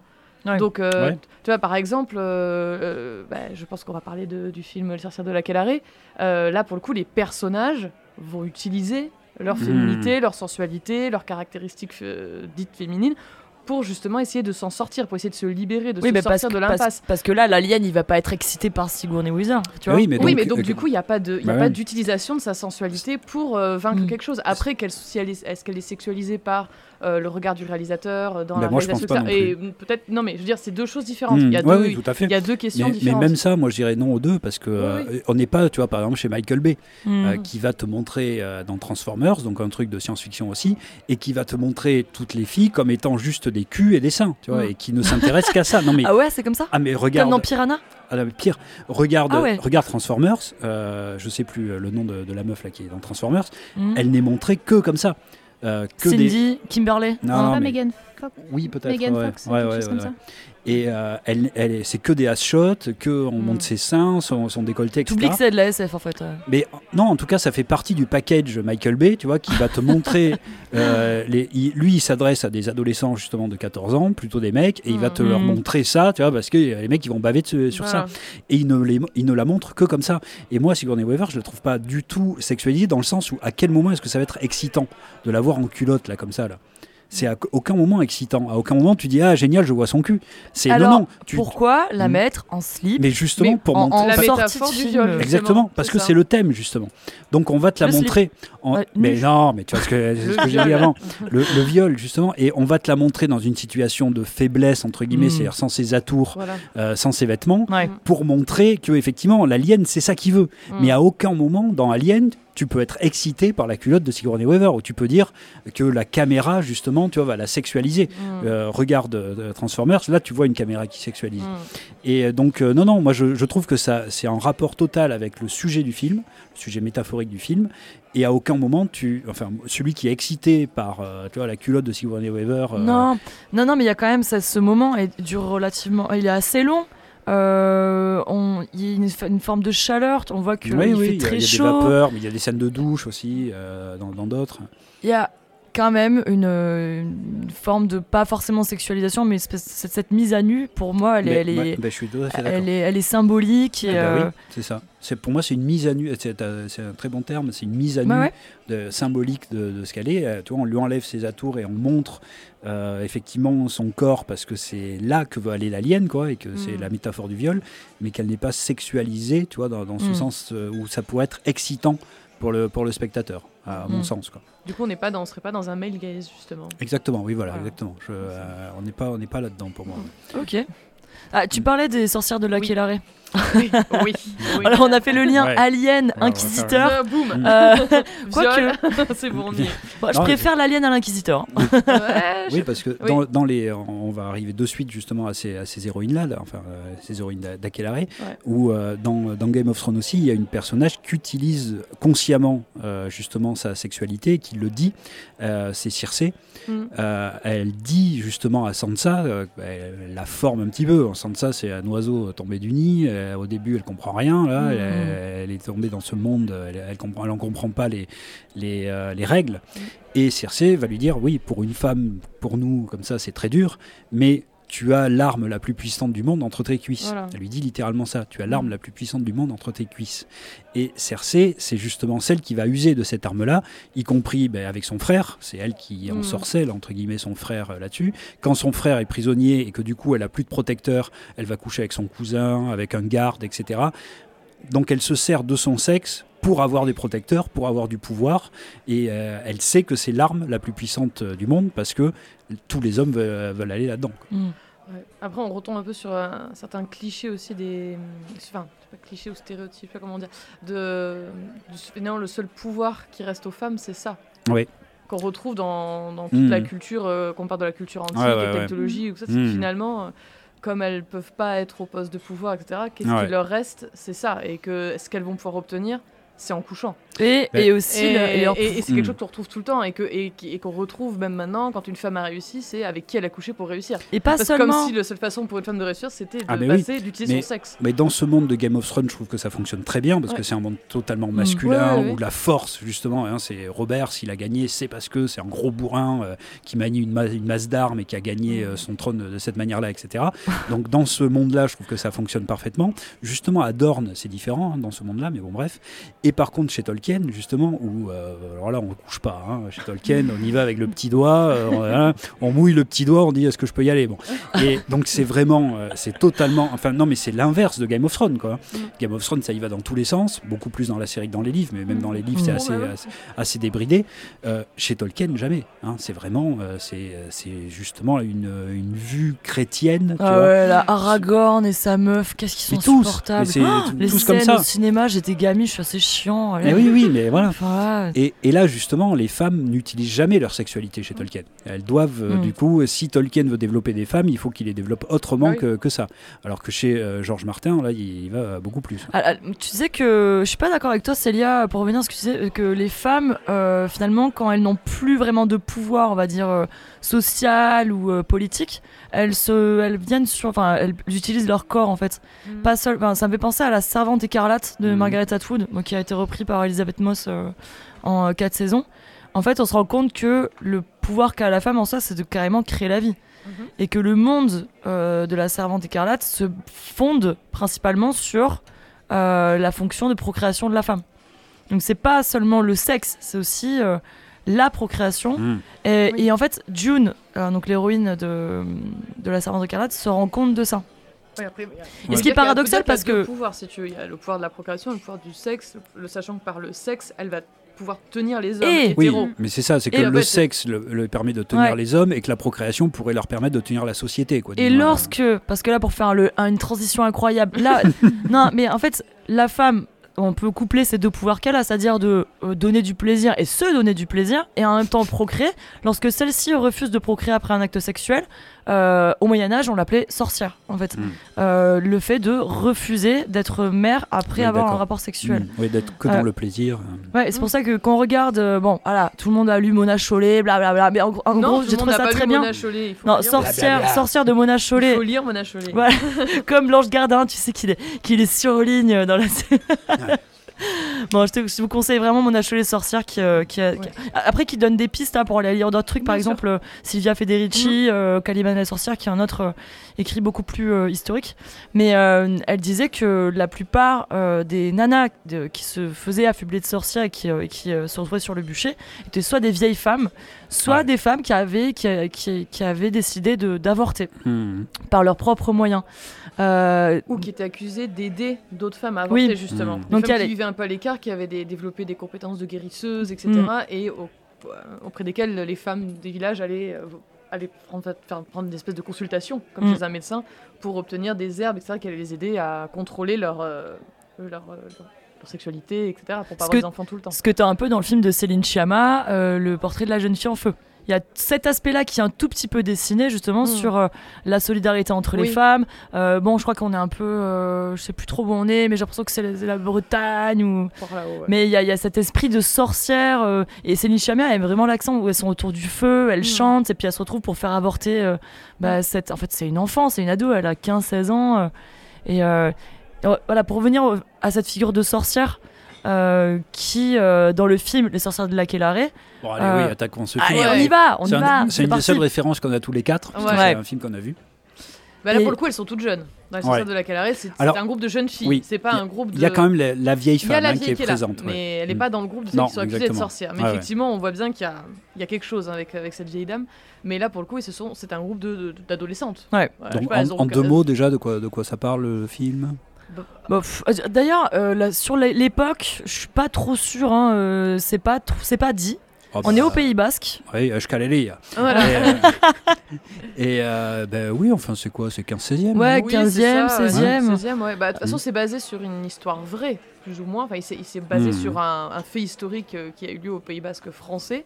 et que l'inquisiteur qui représentait, c'est Pierre de l'Ancre, qui est un inquisiteur du coup français, et qui a débarqué dans le Pays Basque, pays donc de, de pêcheurs, hein, ce côté-là du Pays Basque en tout cas, euh, pays de, pêcheurs, et les pêcheurs partaient en mer plusieurs mois, hmm. donc laissaient les villages euh, aux femmes et aux vieillards et aux enfants. Et euh, donc cet acquisiteur débarque là-dedans et découvre des villages entiers gouvernés que par des femmes. Parlant, parlant une langue incompréhensible, donc démoniaque. Je suis à la mauvaise époque, je crois. Forcément. Allez, barrez-vous en mer. Laissez-nous. Qu'on se régale entre nous, là, dans la forêt. du poisson, fins. et voilà, il commence, voilà, il est dans son truc de toute façon, il y a forcément des sorcières, et donc il cherche des sorcières, il hmm. chasse des sorcières, il brûle des sorcières jusqu'à ce que les hommes reviennent. Bon, je, crois qu'il a un peu pris la poudre d'escampette quand les hommes sont revenus, parce qu'ils étaient moyennement contents qu'il ait brûlé toute leur famille. Hmm. Mais euh, voilà, mais donc c'est basé vraiment sur, euh, sur une histoire hmm. vraie, et ce, cet acquisiteur Pierre de l'Ancre après a, écrit hein, en plus un espèce de traité de démonologie ou je sais pas quoi. Euh, pour raconter cette expérience. Hmm. Donc le réalisateur euh, a, vraiment fait un travail de, recherche historique sur ça, a lu ses, ouvrages, etc. Pour, euh, Et avec une, posture assez incroyable, hein, c'est-à-dire de dire que euh, si, si on ne trouve pas de, de preuves du sabbat, hmm. Euh, c'est qu'il existe en fait. C'est-à-dire qu'elle euh, elle le cache. Quoi. Donc, euh, il y en a un qui lui dit hein, mais on n'a jamais mm. trouvé de preuve de ça. Mais ça veut dire qu'il y en a un. Bah ah, ah, juste pour revenir pour les gens qui nous écoutent mm. sur les ondes babyloniennes, non, simplement qu'ils font une rafle dans ce village de Tisserand, il me semble. Euh, et il, en fait, le film, c'est un huis clos avec une série d'entretiens, de tortures. Oui, voilà, ils euh, prennent quelques jeunes filles qui ont hmm. été effectivement, enfin, qui vont se balader dans les bois entre elles. Et puis, et oui, qui chantent. Et voilà, qui chantent, qui vont boire un coup. En fait, et voilà, c'est. Des ados. Voilà. elles font les trucs, elles ont pas de pub, euh, voilà, elles vont là-bas. et. Et elle chante et elle parle de mecs et elle parle de trucs et puis ben, ça suffit à mm. faire euh, une, euh, en tout cas une suspicion de sorcellerie. En tout cas, on les a montrés du doigt et mm. euh, on va chercher ces, jeunes filles, on les met au cachot. Fort Boyard. Et il faut leur faire avouer, le but de est évidemment de leur faire avouer qu'elles sont sorcières. Il n'y a pas de présomption d'innocence. Ils partent du principe où elles, sont sorcières. Voilà. Mm. Et que de toute façon, quoi qu'elles disent, ça va prouver qu'elles sont des sorcières. Exactement. si elles disent non, c'est qu'elles mentent, donc elles sont des sorcières. Si elles disent oui, bah, c'est bien que c'est bien que c'est des sorcières. il y a, hein. il y a un moment, il y a un moment de bascule dans le film où il y, y en a une bon, qui assume son leadership euh, avec l'actrice mhm. principale, mhm. qui est extraordinaire d'ailleurs. Elle décide de, de, dans tous les cas, ils veulent entendre qu'on est des sorcières, ils veulent euh, voir de la sexualisation, ben on va à la randonnée. Donc à partir de là, je crois que c'est le, moment le plus intéressant du film parce qu'après je me faisais un peu chier. Mais c'est le moment où elle commence à, à, incarner cette sorcière mm. jusqu'au sabbat final. Où là il y a toute la mise en scène. Euh. Ah elle, veut gagner du temps puisqu'elle se dit euh, c'est la nouvelle lune, donc les, les hommes vont pas tarder à revenir avec la marée. Mm. Donc si on arrive à le faire tenir une semaine à l'autre, là l'inquisiteur, ben on a des chances que les hommes, voilà, que, il y a un petit côté chez Razad quand même. Exactement. Je, vais lui raconter des trucs parce que voilà, mm. parce qu'on va peut-être survivre comme ça. et l'exciter surtout. Et voilà. Ah, mais, les histoires, c'est mm. l'exciter en fait, parce qu'elle voit bien le regard. Mm. Et, là, je trouve que c'est vraiment très bien représenté dans le film, c'est ce regard euh, complètement lubrique du ah, il est porcin, il est C'est vraiment dès qu'elle parle, dès qu'elle commence à chanter, à faire des espèces de, de fausses euh, prières. Et les, les, prises de vue, ah, les bah prises de vue, elles sont étouffantes. Je, ah, me souviens, c'est vraiment du, premier plan euh, sur l'inquisiteur, sur elle. les, coupes sont violentes le réalisateur disait qu'il avait filmé en, en, comment on appelle ça? En, espèce de zoom quoi, en intérieur apparemment quelque hmm. chose qui se fait oui, pas avec une focale. Voilà, euh, quelque chose normalement qui apparemment se fait pas. Je suis pas spécialiste de hmm. cinéma, mais qu'il avait fait utiliser ça et aussi tout un travail sur euh, le clair obscur justement, de ne filmer qu'à la lumière des bougies, etc. pour créer ces contrastes très violents entre. Complètement. Et, je pense que c'est ça aussi qui rend ce côté euh, étouffant et. Mais dès les, dès les premières images, hein, c'est un hmm. film qui est, qui est, vraiment expressionniste partout. Hein. C'est-à-dire que les premières images, on voit un feu qui est un feu donc de, on brûle des sorcières et c'est déjà en très gros plan. Le bruit du feu est mm. exagéré, donc tout est vraiment dans le côté expressionniste, mm. et y compris donc dans les visages qui sont effectivement filmés d'assez près, avec une focale qui n'est pas la, focale classique pour ce, ce, type de plan. Et, du coup, bah oui, ça donne quelque chose d'étouffant. On est totalement avec euh, ces personnages-là, mm. avec leur visage, et donc tu disais le visage de l'inquisiteur, effectivement, euh, immédiatement. C'est-à-dire quand le, désir s'allume en lui, on le ressent mm. euh, totalement, mm. et en même temps, on ressent toute cette jeunesse, cette pureté en vrai hein, de ces jeunes filles qui n'ont rien fait et qui sont, qui sont juste des jeunes filles de cet âge-là, quoi, hein, qui, qui, ne feront rien d'autre que, que, ça. Et on, le, on ressent tout d'elles et de leur rapport euh, à l'Inquisition et au malheur qui, va les frapper, avec ce, euh, avec ce type de plan, ce, cette type, ce type de réalisation. Et enfin, moi, c'est un film qui, que, bon, que j'ai vraiment adoré parce que euh, le voyant au cinéma, ben oui, j'ai été plongé mm. complètement euh, dans l'écran euh, grâce à, ce type de réalisation. Et c'est vraiment la réalisation qui a fait, qui a fait ça. Quoi. Hein. Moi, je suis pas trop d'accord avec vous. enfin, bah surtout, enfin, le film en soi, je le trouve, il, est, il est beau, il est bien. c'est, sympa, c'est sympa, non, mais c'est, chouette d'entendre la langue basque. D'ailleurs, il y a des films, là, il y a un film catalan qui vient de gagner le, au mm. Berlinale. Donc c'est en train de monter, donc c'est bien d'avoir cette diversité-là. Mais je me suis un peu ennuyée pendant le film. la deuxième deuxième moitié a réveillé un peu ma curiosité. Et la dernière scène est, extraordinaire. Bah oui, Où là, c'est, on a un vrai sabbat, on a l'impression d'être devant un tableau de Goya. Mm. Tu sais, où tu as ce côté avec le, porc, l'énorme cochon qui, serait, qui nous rappelle l'inquisiteur. L'inquisiteur, il est, il est en transe complètement par ce qu'il voit et, bah, et il y a une espèce de purge en fait. Des, ce, qui est drôle, en fait, c'est que je pense cette scène du sabbat, c'est qu'ils l'ont reconstitué à mm. partir de, de, ce qu'elle a raconté pendant les, entretiens. Mm. Et, Qui sont des souvenirs d'insouciance, de, de balade dans la forêt. Oui, qu'elle transforme. C'est ça, ouais. Et le, le, passage du bucolique au hmm. satanique justement de, on voit elle se souvient de scènes complètement innocentes de, hmm. elle se promène dans les bois euh, elle, a pris sa copine qui avait une hmm. peau de mouton sur le dos donc là elle dit ah je suis allée la, la, la prendre elle voulait pas venir donc je l'ai transformée ah, en mouton. euh, voilà. Et en fait elle va tout transformer des choses de la vie de tous les jours en, euh, en choses forcément diaboliques sataniques etc mais, mais, en fait ce qui transforme les choses en, quelque chose de totalement satanique c'est justement l'action des hommes quoi bien qui, sûr, bien sûr. qui fait que ben voilà on a mis un cochon là on a mis un mouton on leur a mis une peau de bête machin. Et en fait voilà c'est là pendant la nuit. Donc c'est leur imagination de ce que doit être le sabbat mhm. qui transforme euh, la vie de ces jeunes femmes totalement euh, classiques et, pures en quelque chose de satanique. En fait, Satan évidemment en lui. Hein, c'est ah ça l'idée. Ouh là là. mais ça, ça, je me souviens. Alors je sais plus, c'était pas le même procès, mais il euh, y, a eu un bûcher qui a, qui, a, qui, a, qui, a, brûlé 100, 150 femmes, je sais pas, mhm. au Pays Basque espagnol ce coup-ci, ah. qui a été relaté par Leandro Moratin. D'accord. Un ami de Goya, notamment, parce que Goya s'est inspiré de ça justement mhm. pour, euh, pour peindre le tribunal d'Inquisition, le sabbat des sorcières et compagnie.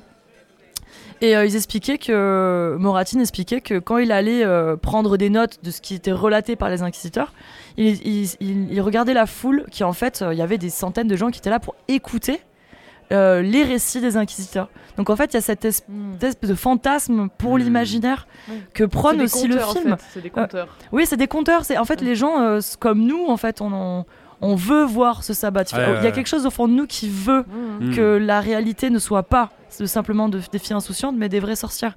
Et ils jouent avec notre, notre envie de, bah, de morbide quelque part, d'imaginaire. Et il y a pas que le fantasme sexuel. Il y a cette idée-là. Ah, ça me faisait vraiment penser au fait que bah, les gens allaient écouter euh, mm. les tribunaux pour écouter en fait des histoires mm. complètement euh, ouais c'est ça du merveilleux après ouais je pense ce qui est intéressant dans la dans la, volonté du réalisateur c'est qu'il dit bien je voulais faire un film sur les sorcières mais sans sorcières Hmm. Que voilà, qui est pas non plus une image de la bonne sorcière, de la sorcière gentille ou euh, positive ou je ne sais quoi, mais que non, justement, c'était euh, montrer qu'il n'y avait, avait, pas de sorcière en fait. que la sorcière, elles sont dans la tête des hmm. inquisiteurs euh, ah malades en fait, c'est ça. Et oui, et puis cette scène effectivement du, du, du sabbat final où on a justement là, le, pour le coup, elle, et même un peu avant, je crois, pendant un entretien aussi, on la voit jouer de, sa sensualité de, hmm. femme, où elle s'approche très proche de lui, comme ça, elle lui parle de, très proche de sa lui, il en peut plus. Allez, on voit qu'il est en transe complètement. Hein. Ça, contraste vraiment, je trouve, avec le début du film. On a pas mal de scènes où elles sont dans ce cachot, elles rient, il y a beaucoup d'innocence, hmm. les lumières sont très sont très clairs, il y a beaucoup de blanc. Et dans les scènes, au contraire, où il y a énormément de sensualité, comme la scène du sabbat ou les interrogatoires, mm. on est plus dans les tons rouges, on est mm. plus dans mm. les lueurs de feu. Il y a vraiment un contraste même au niveau des couleurs qui change la tonalité. Et toi, du coup, qu'est-ce que tu as pensé du, du film? T'as aimé dans l'ensemble? Euh, Oui, alors pareil, j'ai trouvé qu'il y avait parfois quelques, quelques longueurs. Euh, mais ça s'est vraiment animé au moment où elle a choisi de reprendre. En fait, elle a repris le film en main quand elle a repris euh, la, parole de l'inquisiteur, elle se l'est hmm. appropriée, hmm. elle a commencé à inventer ses histoires. Et à partir de ce moment-là, je trouve que j'ai un peu plus accroché. après, moi, ce qui m'a pas. Quoi, pu Non, mais. c'est pas un argument. Je trouve, je, trouve, que ça désancre complètement la, problématique de la sorcière. Euh, on, on comprend pas trop pourquoi. Est-ce qu'il. Enfin il y a juste euh, l'appétit sexuel. Euh, on, en fait, ça, on sait pas pourquoi ils font cette rafle. C'est complètement. parce qu'ils veulent euh, voir des sorcières, ben mais il y en a pas en fait. Et, c'est un peu ce qu'on disait au tout début, quoi. C'est-à-dire que c'est trop micro comme histoire. Ah. il faut de la macro. Eh ben je veux un portrait la, la macro, c'est ce que les hommes projettent sur les femmes. En fait, la macro. Moi, je trouve que le micro révèle la macro. Bah euh, ben oui. Non, je suis d'accord. Il y a un manque de contextualisation dès le départ. Du mal à. Donc, tu as cette histoire, mais tu ne sais pas dans quoi l'ancrer. Ah ben moi je, trouve que justement elle devient universelle grâce à ça. On, on, sait pas d'où ça vient parce qu'en fait la sorcière, l'idée de sorcière naît avec la société capitaliste hyper techniciste et qui et qui veut domestiquer la femme en lui disant non. En fait, ah on voit pas ça et en fait on voit pas ça dans, dans le film. Parce que c'est pas ça qu'il voulait montrer non plus en fait. Et, et, le film a eu beaucoup de succès en, Espagne et a parlé aussi beaucoup aux hmm. nouvelles générations parce qu'en fait ça a été aussi interprété justement comme un comme un cri d'émancipation hmm. de cette lutte de ces jeunes femmes contre euh, des choses qu'on veut leur imposer, contre une, euh, oui, des choses qu'on projette sur elles. En fait, il y a plein de jeunes femmes qui se sont réappropriées en disant ben, encore maintenant, on projette des choses sur nous, on projette des attentes sur nous. Et, euh, et voilà, et un des cris féministes, c'est aussi hein, nous sommes les, les, ouais, mais descendants des sorcières pas brûlées. Le problème de ce film, c'est qu'il peut, être, il peut être pris à revers, c'est-à-dire que le manque de contextualisation, là, comme disait Diane, mm. fait que on peut le voir comme un énorme fantasme masculin. Non, non, moi, bah, je, trouve mais en fait, franchement, je c'est ça qui m'a dérangé. J'ai du mal à me dire, euh, bon, on est là. Est-ce que est-ce qu'il y a vraiment un leitmotiv? Est-ce qu'il y a euh, bah non non, c'est juste hyper gratos. bon, les petites minettes, on va dans le cachot. Mais euh, qu'est-ce qui comment ça il y, a, bien sûr qu'il y a un leitmotiv et que c'est pas du tout gratos. C'est justement oui, enfin c'était ce que, ce que, ce que disait Célia. Euh, moi, c'est aussi les descendantes là, de l'archétype primordial de Lilith, quoi, mmh. comme on disait avant. C'est-à-dire qu'il y a des femmes libres qui, qui, voilà, qui, qui veulent être juste aussi libres que les hommes, qui vivent mmh. leur humanité, quoi, juste, tu vois, avec leur côté féminin. Et que de, l'autre côté, tu as des hommes qui sont évidemment, il y a une polarisation euh, sexuelle, et que ces hommes-là ne comprennent pas certains aspects de, de ces femmes, que ces hommes-là voient bien que, y a, que ça attise un feu tu disais qu'il y avait toutes ces couleurs et ce feu, justement, quand il y avait les interrogatoires, que ça attise une espèce de feu chez eux. Et que s'il y a du feu qui est attisé quelque part, là, en eux, et qu'ils ne comprennent pas ce qu'ils ont en face, il y a bien l'œuvre de Satan derrière. Et, euh, et, voilà, et c'est juste euh, plutôt que de se dire que bah oui, il y a des différences, que bah oui, euh, il y a une attirance sexuelle des deux côtés, que bah oui, on est des, on est des hommes, on est des femmes, on est des humains. oui, mais la, la, la, religion chrétienne a tout fait justement mm. dans, dans, cette optique-là, c'est-à-dire de de diaboliser la femme, euh, libre, de diaboliser euh, les désirs même, hein, toi, le mm. désir sexuel qui, euh, s'il y a un désir sexuel, s'il y a un feu qui brûle, c'est qu'il y a Satan derrière, mm. et que du coup, tu as ces hommes-là qui vont l'interpréter de cette manière-là en disant, moi, ces femmes-là, je les comprends pas tout à fait, ça éveille quelque chose en moi, euh, ben voilà, il y, a, ce mélange de, fascination et de répulsion euh, chez lui. Et voilà, et pour moi, ça parle de ça et de, femmes qui n'avaient rien à se reprocher d'autre que d'être des jeunes femmes. Ça. Après, c'est vrai que c'est pour ça que ça a parlé. C'est le côté de finalement, elles avaient, elles ont rien fait. C'est juste des jeunes mhm. femmes et euh, des hommes vont projeter leur, des choses sur elles et vont les réprimer pour ça, vont les oppresser pour ça. En fait, non mais ça, je suis d'accord avec vous. C'est juste que moi, j'aurais juste aimé une petite intro. Voilà, je suis un peu bête, hein. Euh, juste, j'ai trouvé que ça arrivait un petit peu comme un cheveu sur la soupe, juste au début. Après, non, mais on se prend au jeu. La mise en miroir, euh, toujours avec l'aspect entretien euh, vis-à-vis, hmm. où en fait, qu'est-ce qu'il qu'est-ce qu'il voit en la sorcière qu'il a face à lui ben, C'est lui-même. D'accord, bon. Mais la scène, la scène finale, rien, tout le film pour moi explose avec le, ah sabbat bah final qui. Hmm. la scène finale est incroyable. Qui, ça m'a fait penser un peu d'ailleurs la scène dans Les Visiteurs, tu sais, avec la sorcière. scène dans Les Visiteurs. les Visiteurs avec la sorcière euh, quand ils arrivent, tu sais, il y a le. C'est vraiment filmé euh, au niveau des hanches, j'ai l'impression. Avec Christian Clavier Oui. D'accord. Et euh, t'as ce côté un peu malade, avec, un, avec un peu un grand angle. tout ça. Mais oui, non, mais juste par rapport à la façon de filmer. Non, mais je pensais à la caméra grand angle, filmé, ah, ah. au niveau de. Voilà, entre les, les hanches et le et le torse. Bon, voilà, simplement ça m'a fait penser à ça. Hmm. Et, euh, et, voilà. Merci. Ah bah c'est une bonne conclusion. Merde. Euh, Alors pour ceux qui n'ont pas vu les sorcières avec c'est pas du tout hein, comme les visiteurs. Hein. Non, rien à voir. rien à voir. Attention là. là, moi, je me désolidarise totalement de cette, de cette analogie. Là. Moi aussi, mais regardez-le quand même. Ah bah oui, que bah pour une fois, pour voir un film comme Zéter avec euh, bilingue, hein, parce que ça parle espagnol, mais ça parle beaucoup basque. basque, et espagnol. Et cette langue basque, qui est vraiment la langue. Non, mais qui est la langue de la complicité. C'est le fourche-langue de l'Espagne. Ouais, tout à fait. N'écoutez pas les bêtises de Louise. Oui, ouais, absolument, je suis d'accord. Euh, bah, je vais resservir une dernière tournée, ou peut-être même l'avant-dernière. Euh, tiens, j'avais prévu un petit truc un peu sucré, là, un peu acidulé, pour terminer en beauté.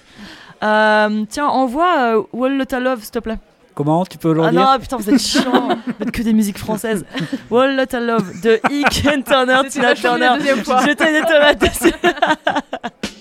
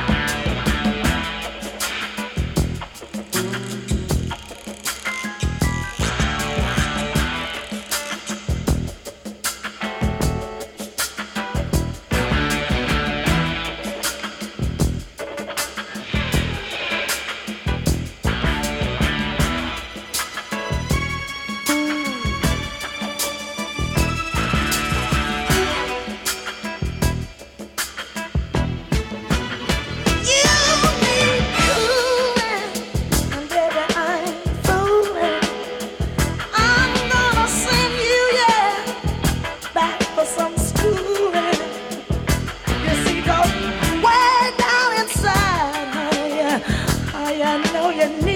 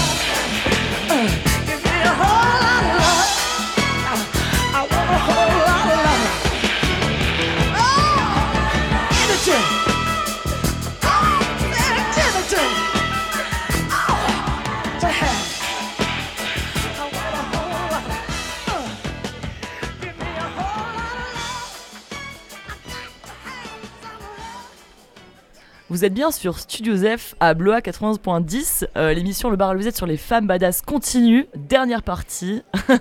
enfin euh, là, c'était. Il euh, faut encore que je le dise en anglais. Ouais, là. ouais, ouais, ouais, Oui, parce que vous vous foutez de ma gueule à chaque fois que je dis des trucs en anglais. Euh, Wall Lot Love de Ike Turner, Tina Turner. Alors, j'ai choisi ce son parce que c'est dans le film Cruella avec Emma Stone ah. de Disney. Mhm. que j'ai trouvé très très bien. Eh ben, étonnamment, oui. On se laisse surprendre. Hein. Ah je pensais que ça allait être une merde comme Maléfique, que j'ai mhm. trouvé tout pourri.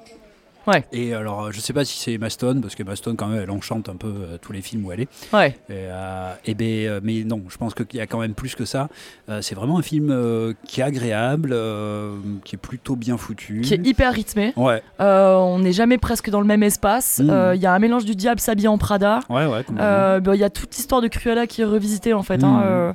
L'histoire de sa mère. Puis elle essaye de percer dans le mode de la mode. Mm. Et on comprend un peu sa haine pour les Dalmatiens, finalement. absolument oui, complètement. Puis la bande son est. Donc, euh, euh, c'est vrai que c'est, euh, ça participe de ces trucs qui sont pas tout à fait utiles, hein, c'est-à-dire de donner des, des origin stories comme ça, des personnages à les rendre. histoire, si tu utilisais le mot français.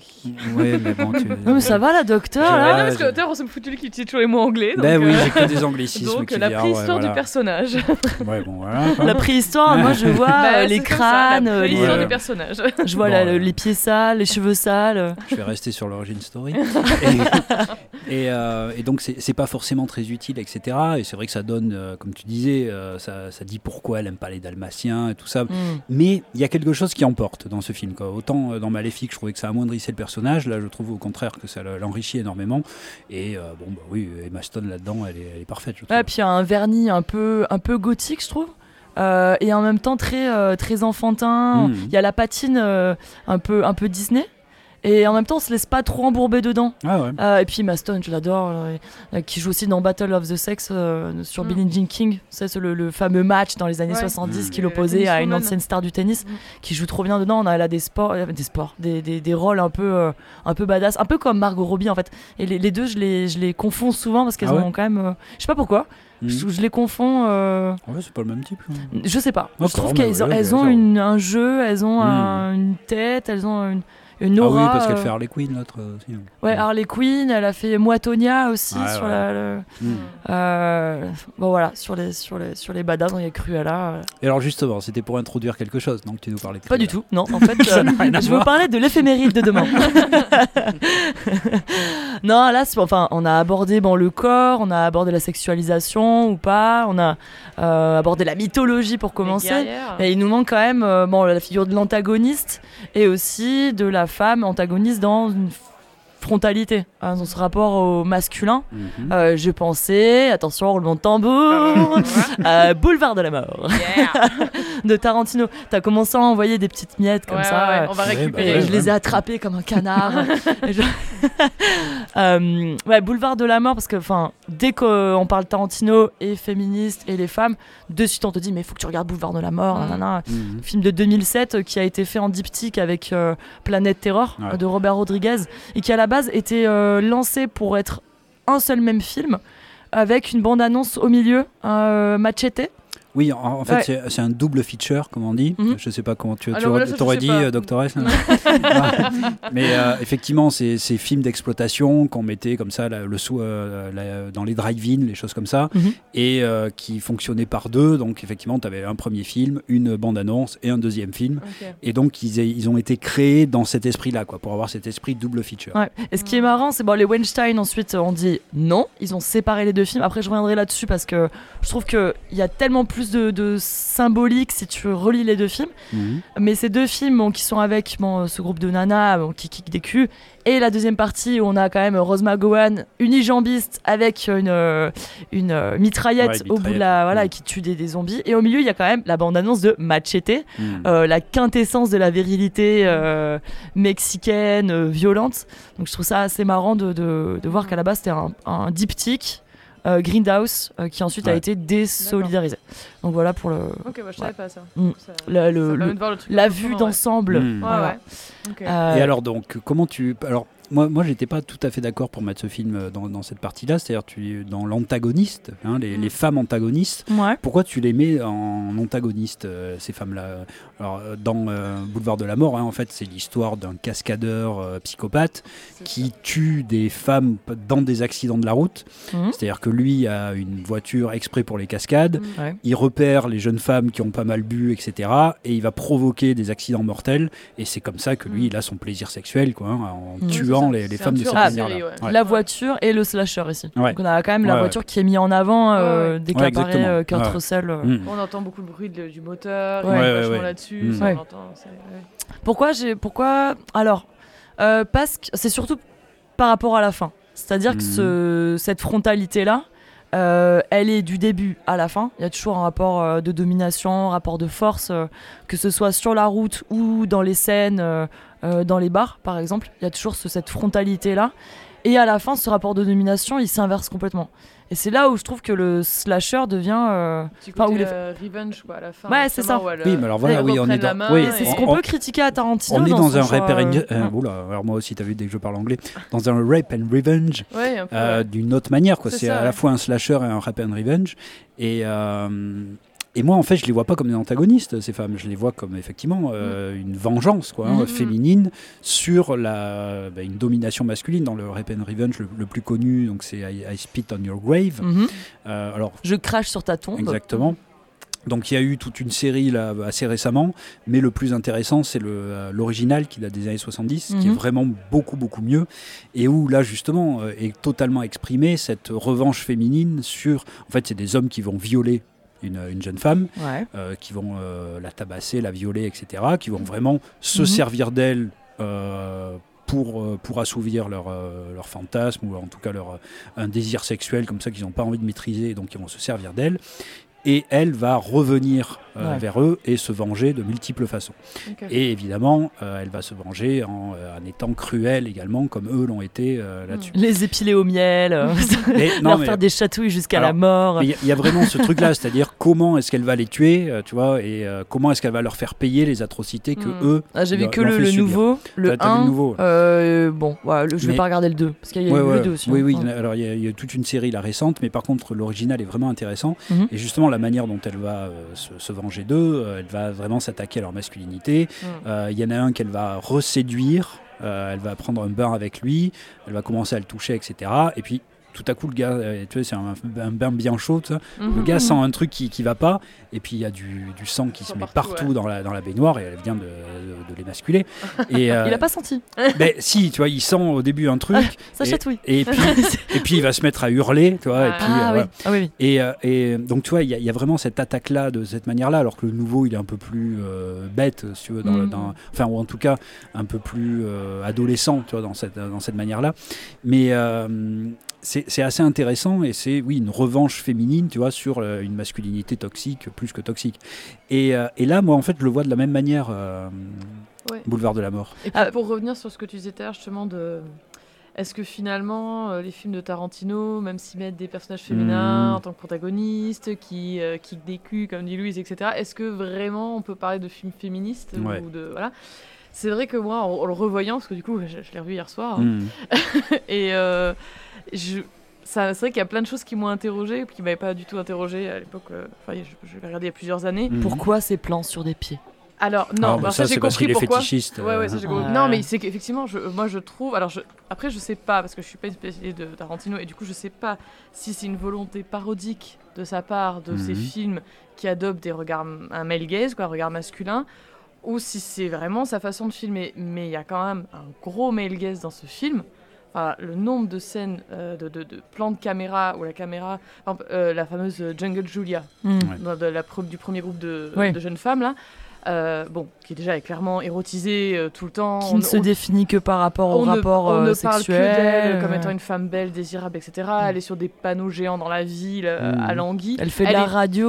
Voilà, elle est tout le temps présentée assise, assise couchée, avec les jambes de manière langoureuse. on a plein de gros plans sur ses grandes jambes noires. Comme toi maintenant d'ailleurs. oui, j'ai exactement la même C'est notre jungle Julia. Regardez-le là. Je me mettais à l'aise.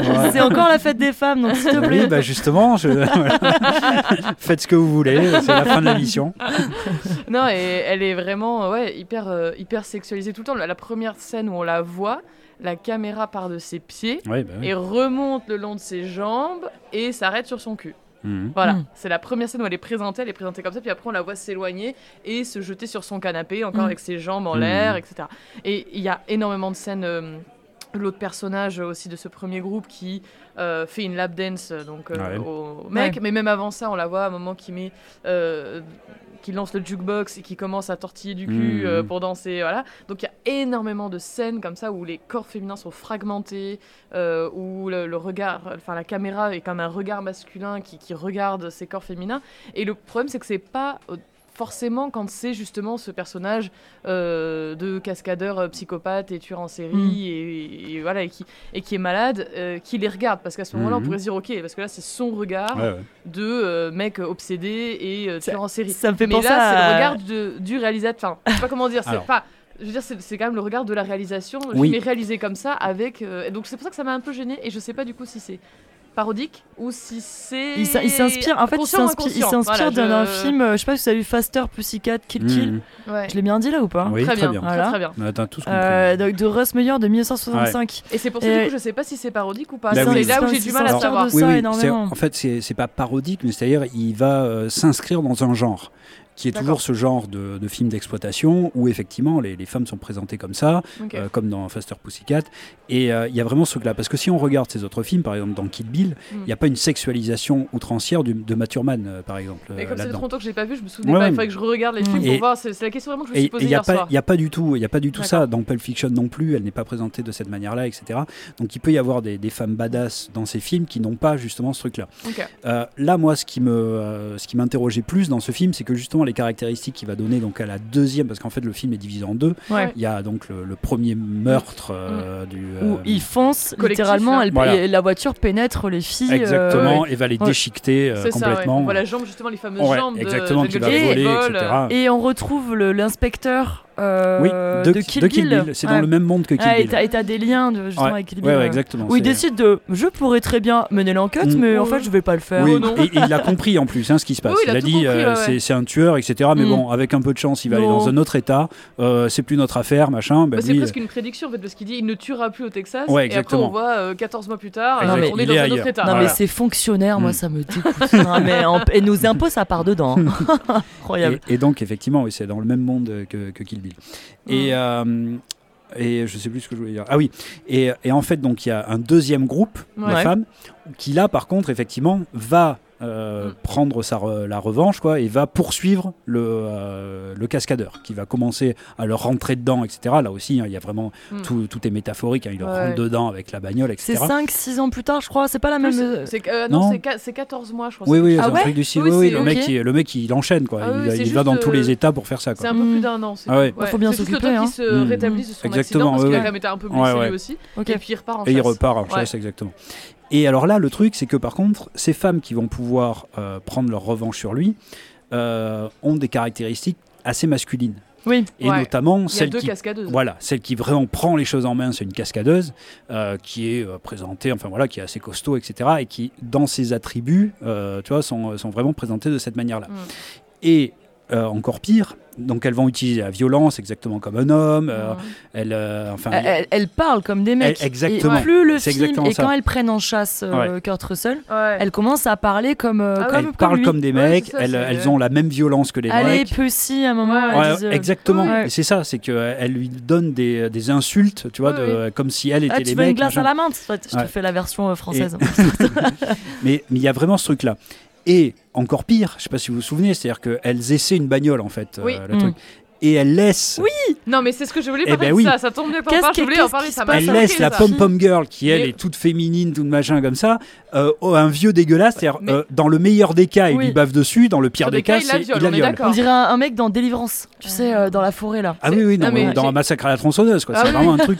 Moi, je m'en souvenais pas du tout de cette scène. Et c'est hallucinant. Ça m'a choqué. Et là, elle se comporte comme les pires ah ordures mecs tu vois, se serait ah comporté. Euh, on s'en fout de la, fille, là, on va lui laisser au vieux, là, en, cadeau, quoi, hein, quasiment. Tout ça pour aller, pour aller essayer une bagnole. la caisse. Exactement. Et trouver de l'adrénaline, de la vitesse. Et en plus, en fait, il la laisse, elle la laisse en caution oui, c'est ça. C'est la, caution. Parce que comme ça, il saura pas, il pourra pas dire qu'on va voler la voiture. on va la laisser parce qu'on va la laisser là. Et, c'est une d'elles qui va la, un peu la vendre au mec. Mais qui est extrêmement féminine. En fait, sur. oui, ah, c'est une actrice qui doit jouer une rôle de cheerleader. Oui. Donc elle est à moitié à poil. Donc oui, voilà. Et euh, c'est même pas qu'elle est féminine, c'est que c'est un fantasme masculin, tu vois, de la petite fille, de la jeune fille.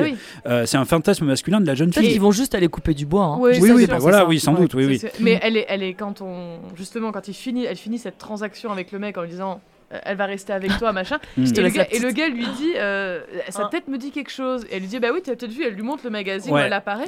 Et donc là, le gars dit, ah ouais, c'est une actrice de porno. Mm. Et donc, et, la copine, c'est c'est sa copine quand même, bah normalement, bah au lieu de dire, non, non, c'est une actrice, mm. actrice quoi, qui joue un rôle, elle dit, oui, voilà, mais il faut pas le dire. Hmm. Donc en fait, elle le laisse dans, dans, le, dans le fantasme. Ah, mais c'est un piège, elle le met dans un piège. Hmm. Eh ben, elle hmm. met surtout sa copine dans un ben piège. oui, oui, c'est ça. et en fait, la dernière scène où on la voit, cette euh, actrice cheerleader, sur la, elle est assise sur une chaise, elle s'est endormie. Oui, voilà, donc elle, ne sait pas ce qui se passe. Elle se réveille et elle a le mec face à elle, debout.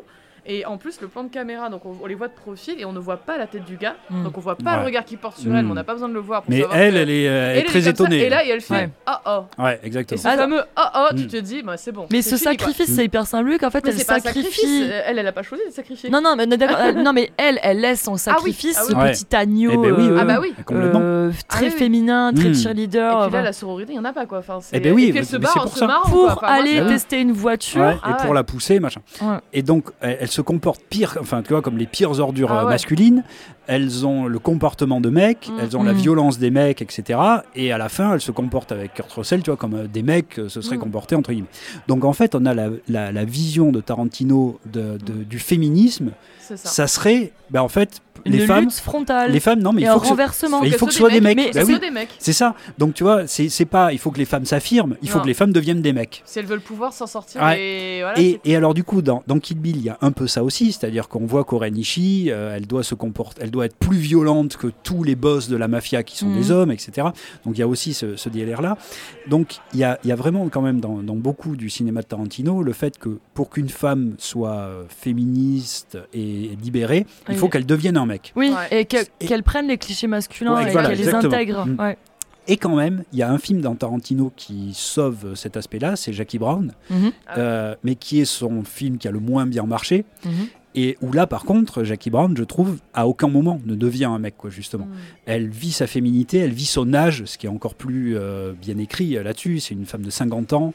Euh, c'est difficile d'écrire pour une femme de 50 ans à Hollywood. C'est aussi peut-être pour ça hein, que les choses n'ont pas marché, etc. Mm. il écrit très bien, il écrit comme une femme. Il y a une espèce d'histoire d'amour, mais qui ne va pas se concrétiser. elle arrive à, manipuler les gens, mais sans être dans le cliché de la manipulatrice de la femme fatale. Mm. Elle arrive en fait à être plus maligne que tous les gars qui se croient malins, euh, autant les méchants que les bons, etc. Donc là, pour moi, le vrai film féministe de, Tarantino, c'est Jackie Brown. Dans le reste, ben, c'est plus un mec qui... Euh, non, et dans Once Upon a Time, bah, tu vas voir bah, la fameuse Margot Robbie. Ah oui, non, ah, non, ah non, parce que dans Once Upon a Time, justement, c'est peut-être son film idéologiquement le plus réac, entre guillemets. Moi, c'est un film que, je trouve formidable, mais qui est le retour du mal blanc, euh, y compris Brad Pitt. Brad Pitt, il ne fait rien dans le film à part deux actions. Il tape un chinois, euh, Bruce Lee, et il, euh, et, il, tue sa femme. Mais oui, mais c'est tout ce qu'il fait dans le film. Mais le film est, grandiose pour tout un tas d'aspects, mais dans l'idéologie, il est là-dedans. D'ailleurs, il est cascadeur, non? Oui, il, est, cascadeur. Et, et, on retrouve d'ailleurs la cascadeuse de, hmm. de, Boulevard de la Mort. Ouais. Zoé, Mais tu vois, pour revenir à Tarantino, parce que bon, Planète Terror, c'est pour ça. En fait, à la base, il était prévu pour être collé en fait, comme un diptyque à Boulevard de la Mort. Euh, et en fait, j'ai appris que Robert Rodriguez avait écrit en partie ce rôle pour Rose McGowan. Et euh, il avait dit à Rose McGowan, tout le monde était au courant de ce que faisait Weinstein à ce moment-là. Et il y a une scène entre Tarantino et Rose McGowan dans un ascenseur qui reprend en fait une scène de viol qu'a déjà subi l'actrice. Et Tarantino joue le harceleur oh. dedans. Donc en fait, de, de, de, désolidariser ces deux films, mmh. Mmh. Euh, je trouve ça. mais en fait, c'est très parlant parce que de les avoir eu à côté, tu vois, ça aurait peut-être donné peut-être un autre relief, une autre perspective à la portée féministe ou pas euh, du film de Tarantino. Euh, mais t'imagines qu'elle a quand même dû jouer mmh. une scène de harcèlement et Robert Rodriguez était au courant de ce qu'elle avait vécu avec Weinstein. à ce moment-là. Donc, tu vois, le fait qu'ils aient demandé non, finalement, on veut pas que ces deux films soient mis côte à côte, euh, prend tout son sens. Ouais. sûrement. Mais euh, moi, ce qui m'a gêné aussi dans justement dans le boulevard de la mort, avec ce, justement ce, est-ce que je peux en qualifier? Parce qu'il y a des femmes qui kickent des culs, est-ce que vraiment ça en fait un film mm. féministe? Mm. euh, Alors, outre le côté très male gaze que j'ai trouvé donc, dans tout le film, et qui voilà peut-être fait exprès parce mm. qu'il imite, etc. je sais pas si vous connaissez ce test de test de Bechdel qui est à la base euh, quelque chose qu'une euh, dessinatrice a développé dans une, dans une BD, mhm. qui s'appelle donc Alice Bechdel, ça s'appelait le test de Bechdel, et en fait c'est pour dire, euh, pour voir justement, est-ce que on peut parler de films féministes ou au mhm. moins, voilà. et donc faut, les trois règles, hein, c'est au moins deux femmes qui sont nommées, nom prénom, deux femmes au moins, pareil, qui parlent ensemble, mhm. sans homme, et qui parlent d'autre chose que d'un homme. Bah, Boulevard de la mort, moi j'ai trouvé un moment oui, elle parle d'autre chose que de mec. C'est le moment où elle parle de euh, l'accident euh, de Zoé de la cascadeuse, justement. Eh ben mais, c'est le seul moment. Ah Sinon, ben, elles ne font que parler de mec et avec qui t'as couché. Et l'autre qui raconte ses ah. mésaventures avec euh, l'autre, qui l'a trompé le jour de son anniversaire. Mais moi, je pense que. Elle parle que de ça. Que le premier groupe, justement, ne passe pas du tout le, test et que le deuxième groupe le passe. Hmm. Bah, pas beaucoup plus. Hein. À part, je dis ah. franchement, à part ce moment où elle parle de ça, parce que quand elles sont dans la voiture, elles ne parlent que de leurs, histoires avec les mecs. Hein. Et le long, que de ça. tout le plan séquence euh, dans la voiture, c'est que ça. Dans la voiture, elles parlent de cul et comment elles assument leur sexualité. Et après tout le plan séquence de 8 minutes, elles parlent de relations, de mecs. Hmm. Mais en fait, je trouve que Tarantino, il a essayé de faire un tout petit pas, si vous vous souvenez, dans le, le premier groupe de Nana le premier groupe de Nana, mais à un moment, il y a hum, le petit, le petit ami de Chéri, je crois, qui vient là, il dit Vas-y, s'il te plaît, viens, on va, on va se bécoter dans la ah voiture. elle lui dit euh, Bon, allez, d'accord, hein, mais 6 minutes. Ouais, c'est ah Et c'est peut-être le seul moment où il montre euh, une espèce de masculinité fragile, mmh, euh, dépendante. Après, c'est pas son mec, hein, c'est juste un mec qui veut la choper et du coup, il, la, il, la, supplie pour. voilà. Bon, et alors, on est resté longtemps là sur Boulevard de la Mort. Est-ce qu'on a d'autres euh, exemples là de, euh, d'antagonistes, de femmes antagonistes qui pourraient être intéressants? Euh, non mais là, il y en a plein, mais bon, bah, c'est terrible. Ouais, moi, alors j'avais un autre cinéaste du coup qui utilise des femmes, alors du coup d'une manière totalement différente de Tarantino, c'est Miyazaki. Mhm. Ouais. Et dans, chez Miyazaki, il y a non seulement beaucoup d'héroïnes euh, femmes, mm. mais il y a aussi beaucoup d'antagonistes femmes. Mais ces antagonistes euh, ne sont jamais, on peut, je dis bien antagonistes, d'ailleurs je dis pas méchantes, parce que c'est jamais justement, tu vois, la, méchante qu'il faut battre. Qui le mal. Mm. Voilà, qui fait le mal et qui est, qui est le mal et qu'il faut abattre. C'est toujours une antagoniste à un moment donné de l'histoire, mais dont on comprend à un moment donné également les, euh, les motivations et le parcours. Alors, il y a tout un tas d'exemples. il y a San dans Princesse Mononoke, qui est euh, une espèce enfin, c'est une, une, fille qui a été élevée par des loups, mais qui du coup devient une espèce d'esprit de la nature, euh, qui peut être une antagoniste à un moment donné, mais qui finalement aussi va euh, participer à la quête. Alors là, c'est un héros masculin pour le coup.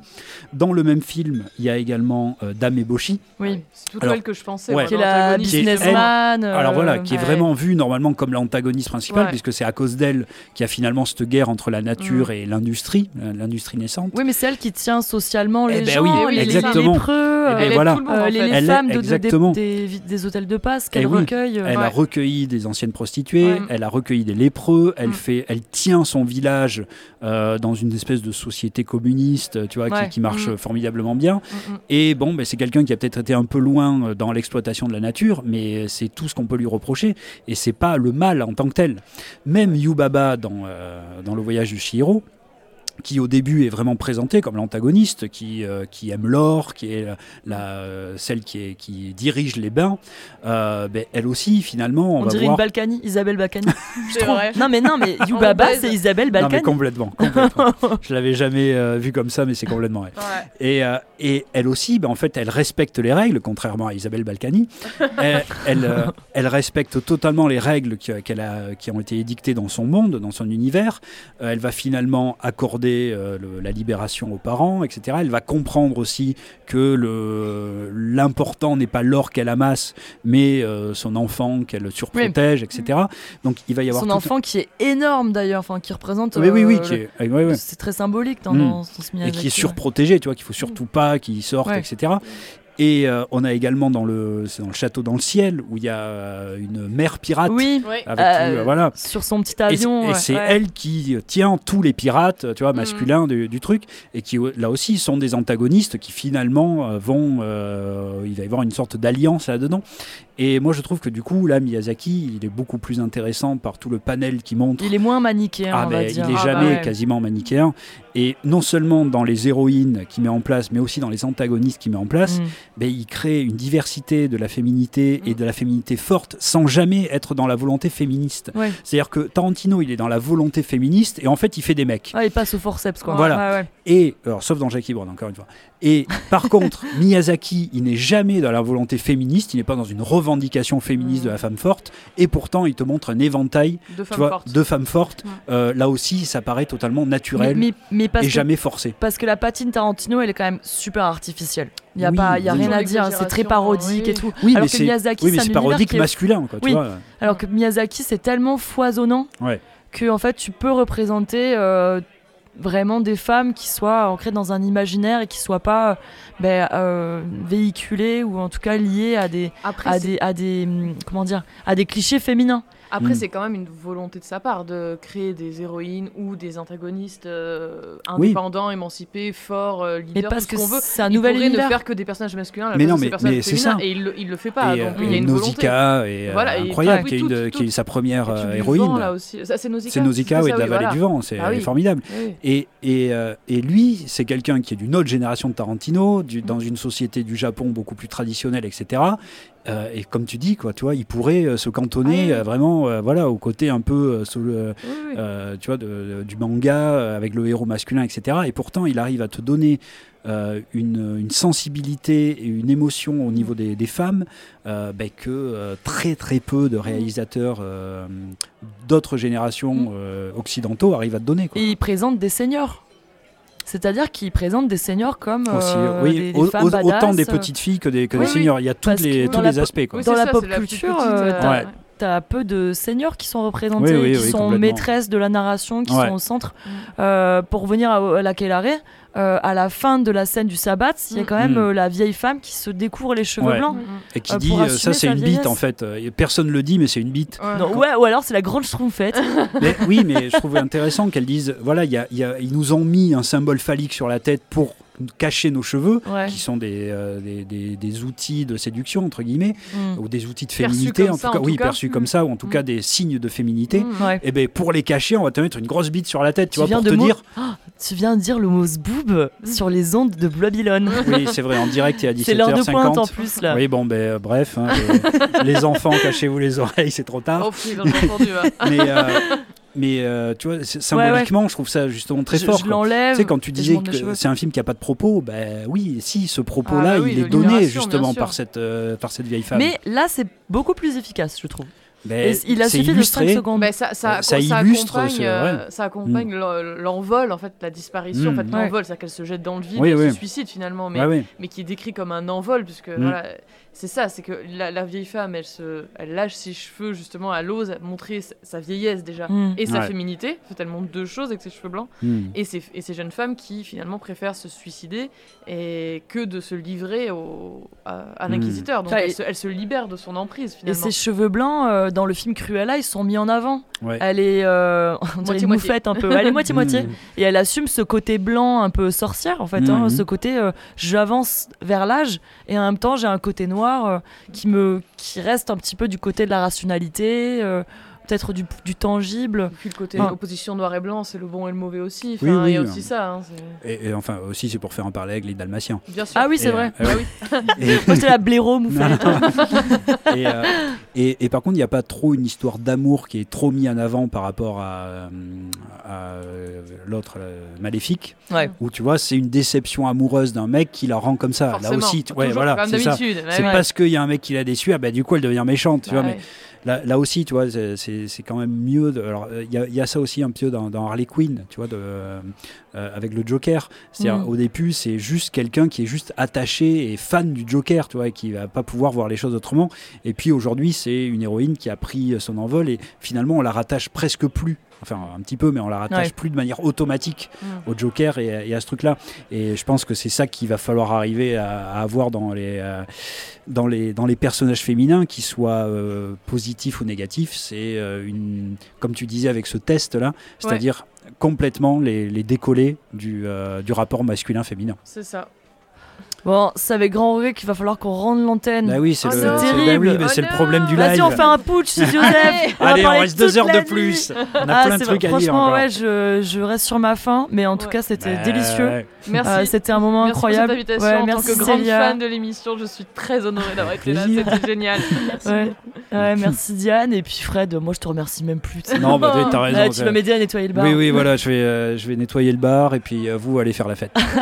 Est-ce que tu peux envoyer pour clôturer en beauté Chick Habit euh, Chick Habit, Habit euh, de Itzy, euh, je sais pas, Bardo.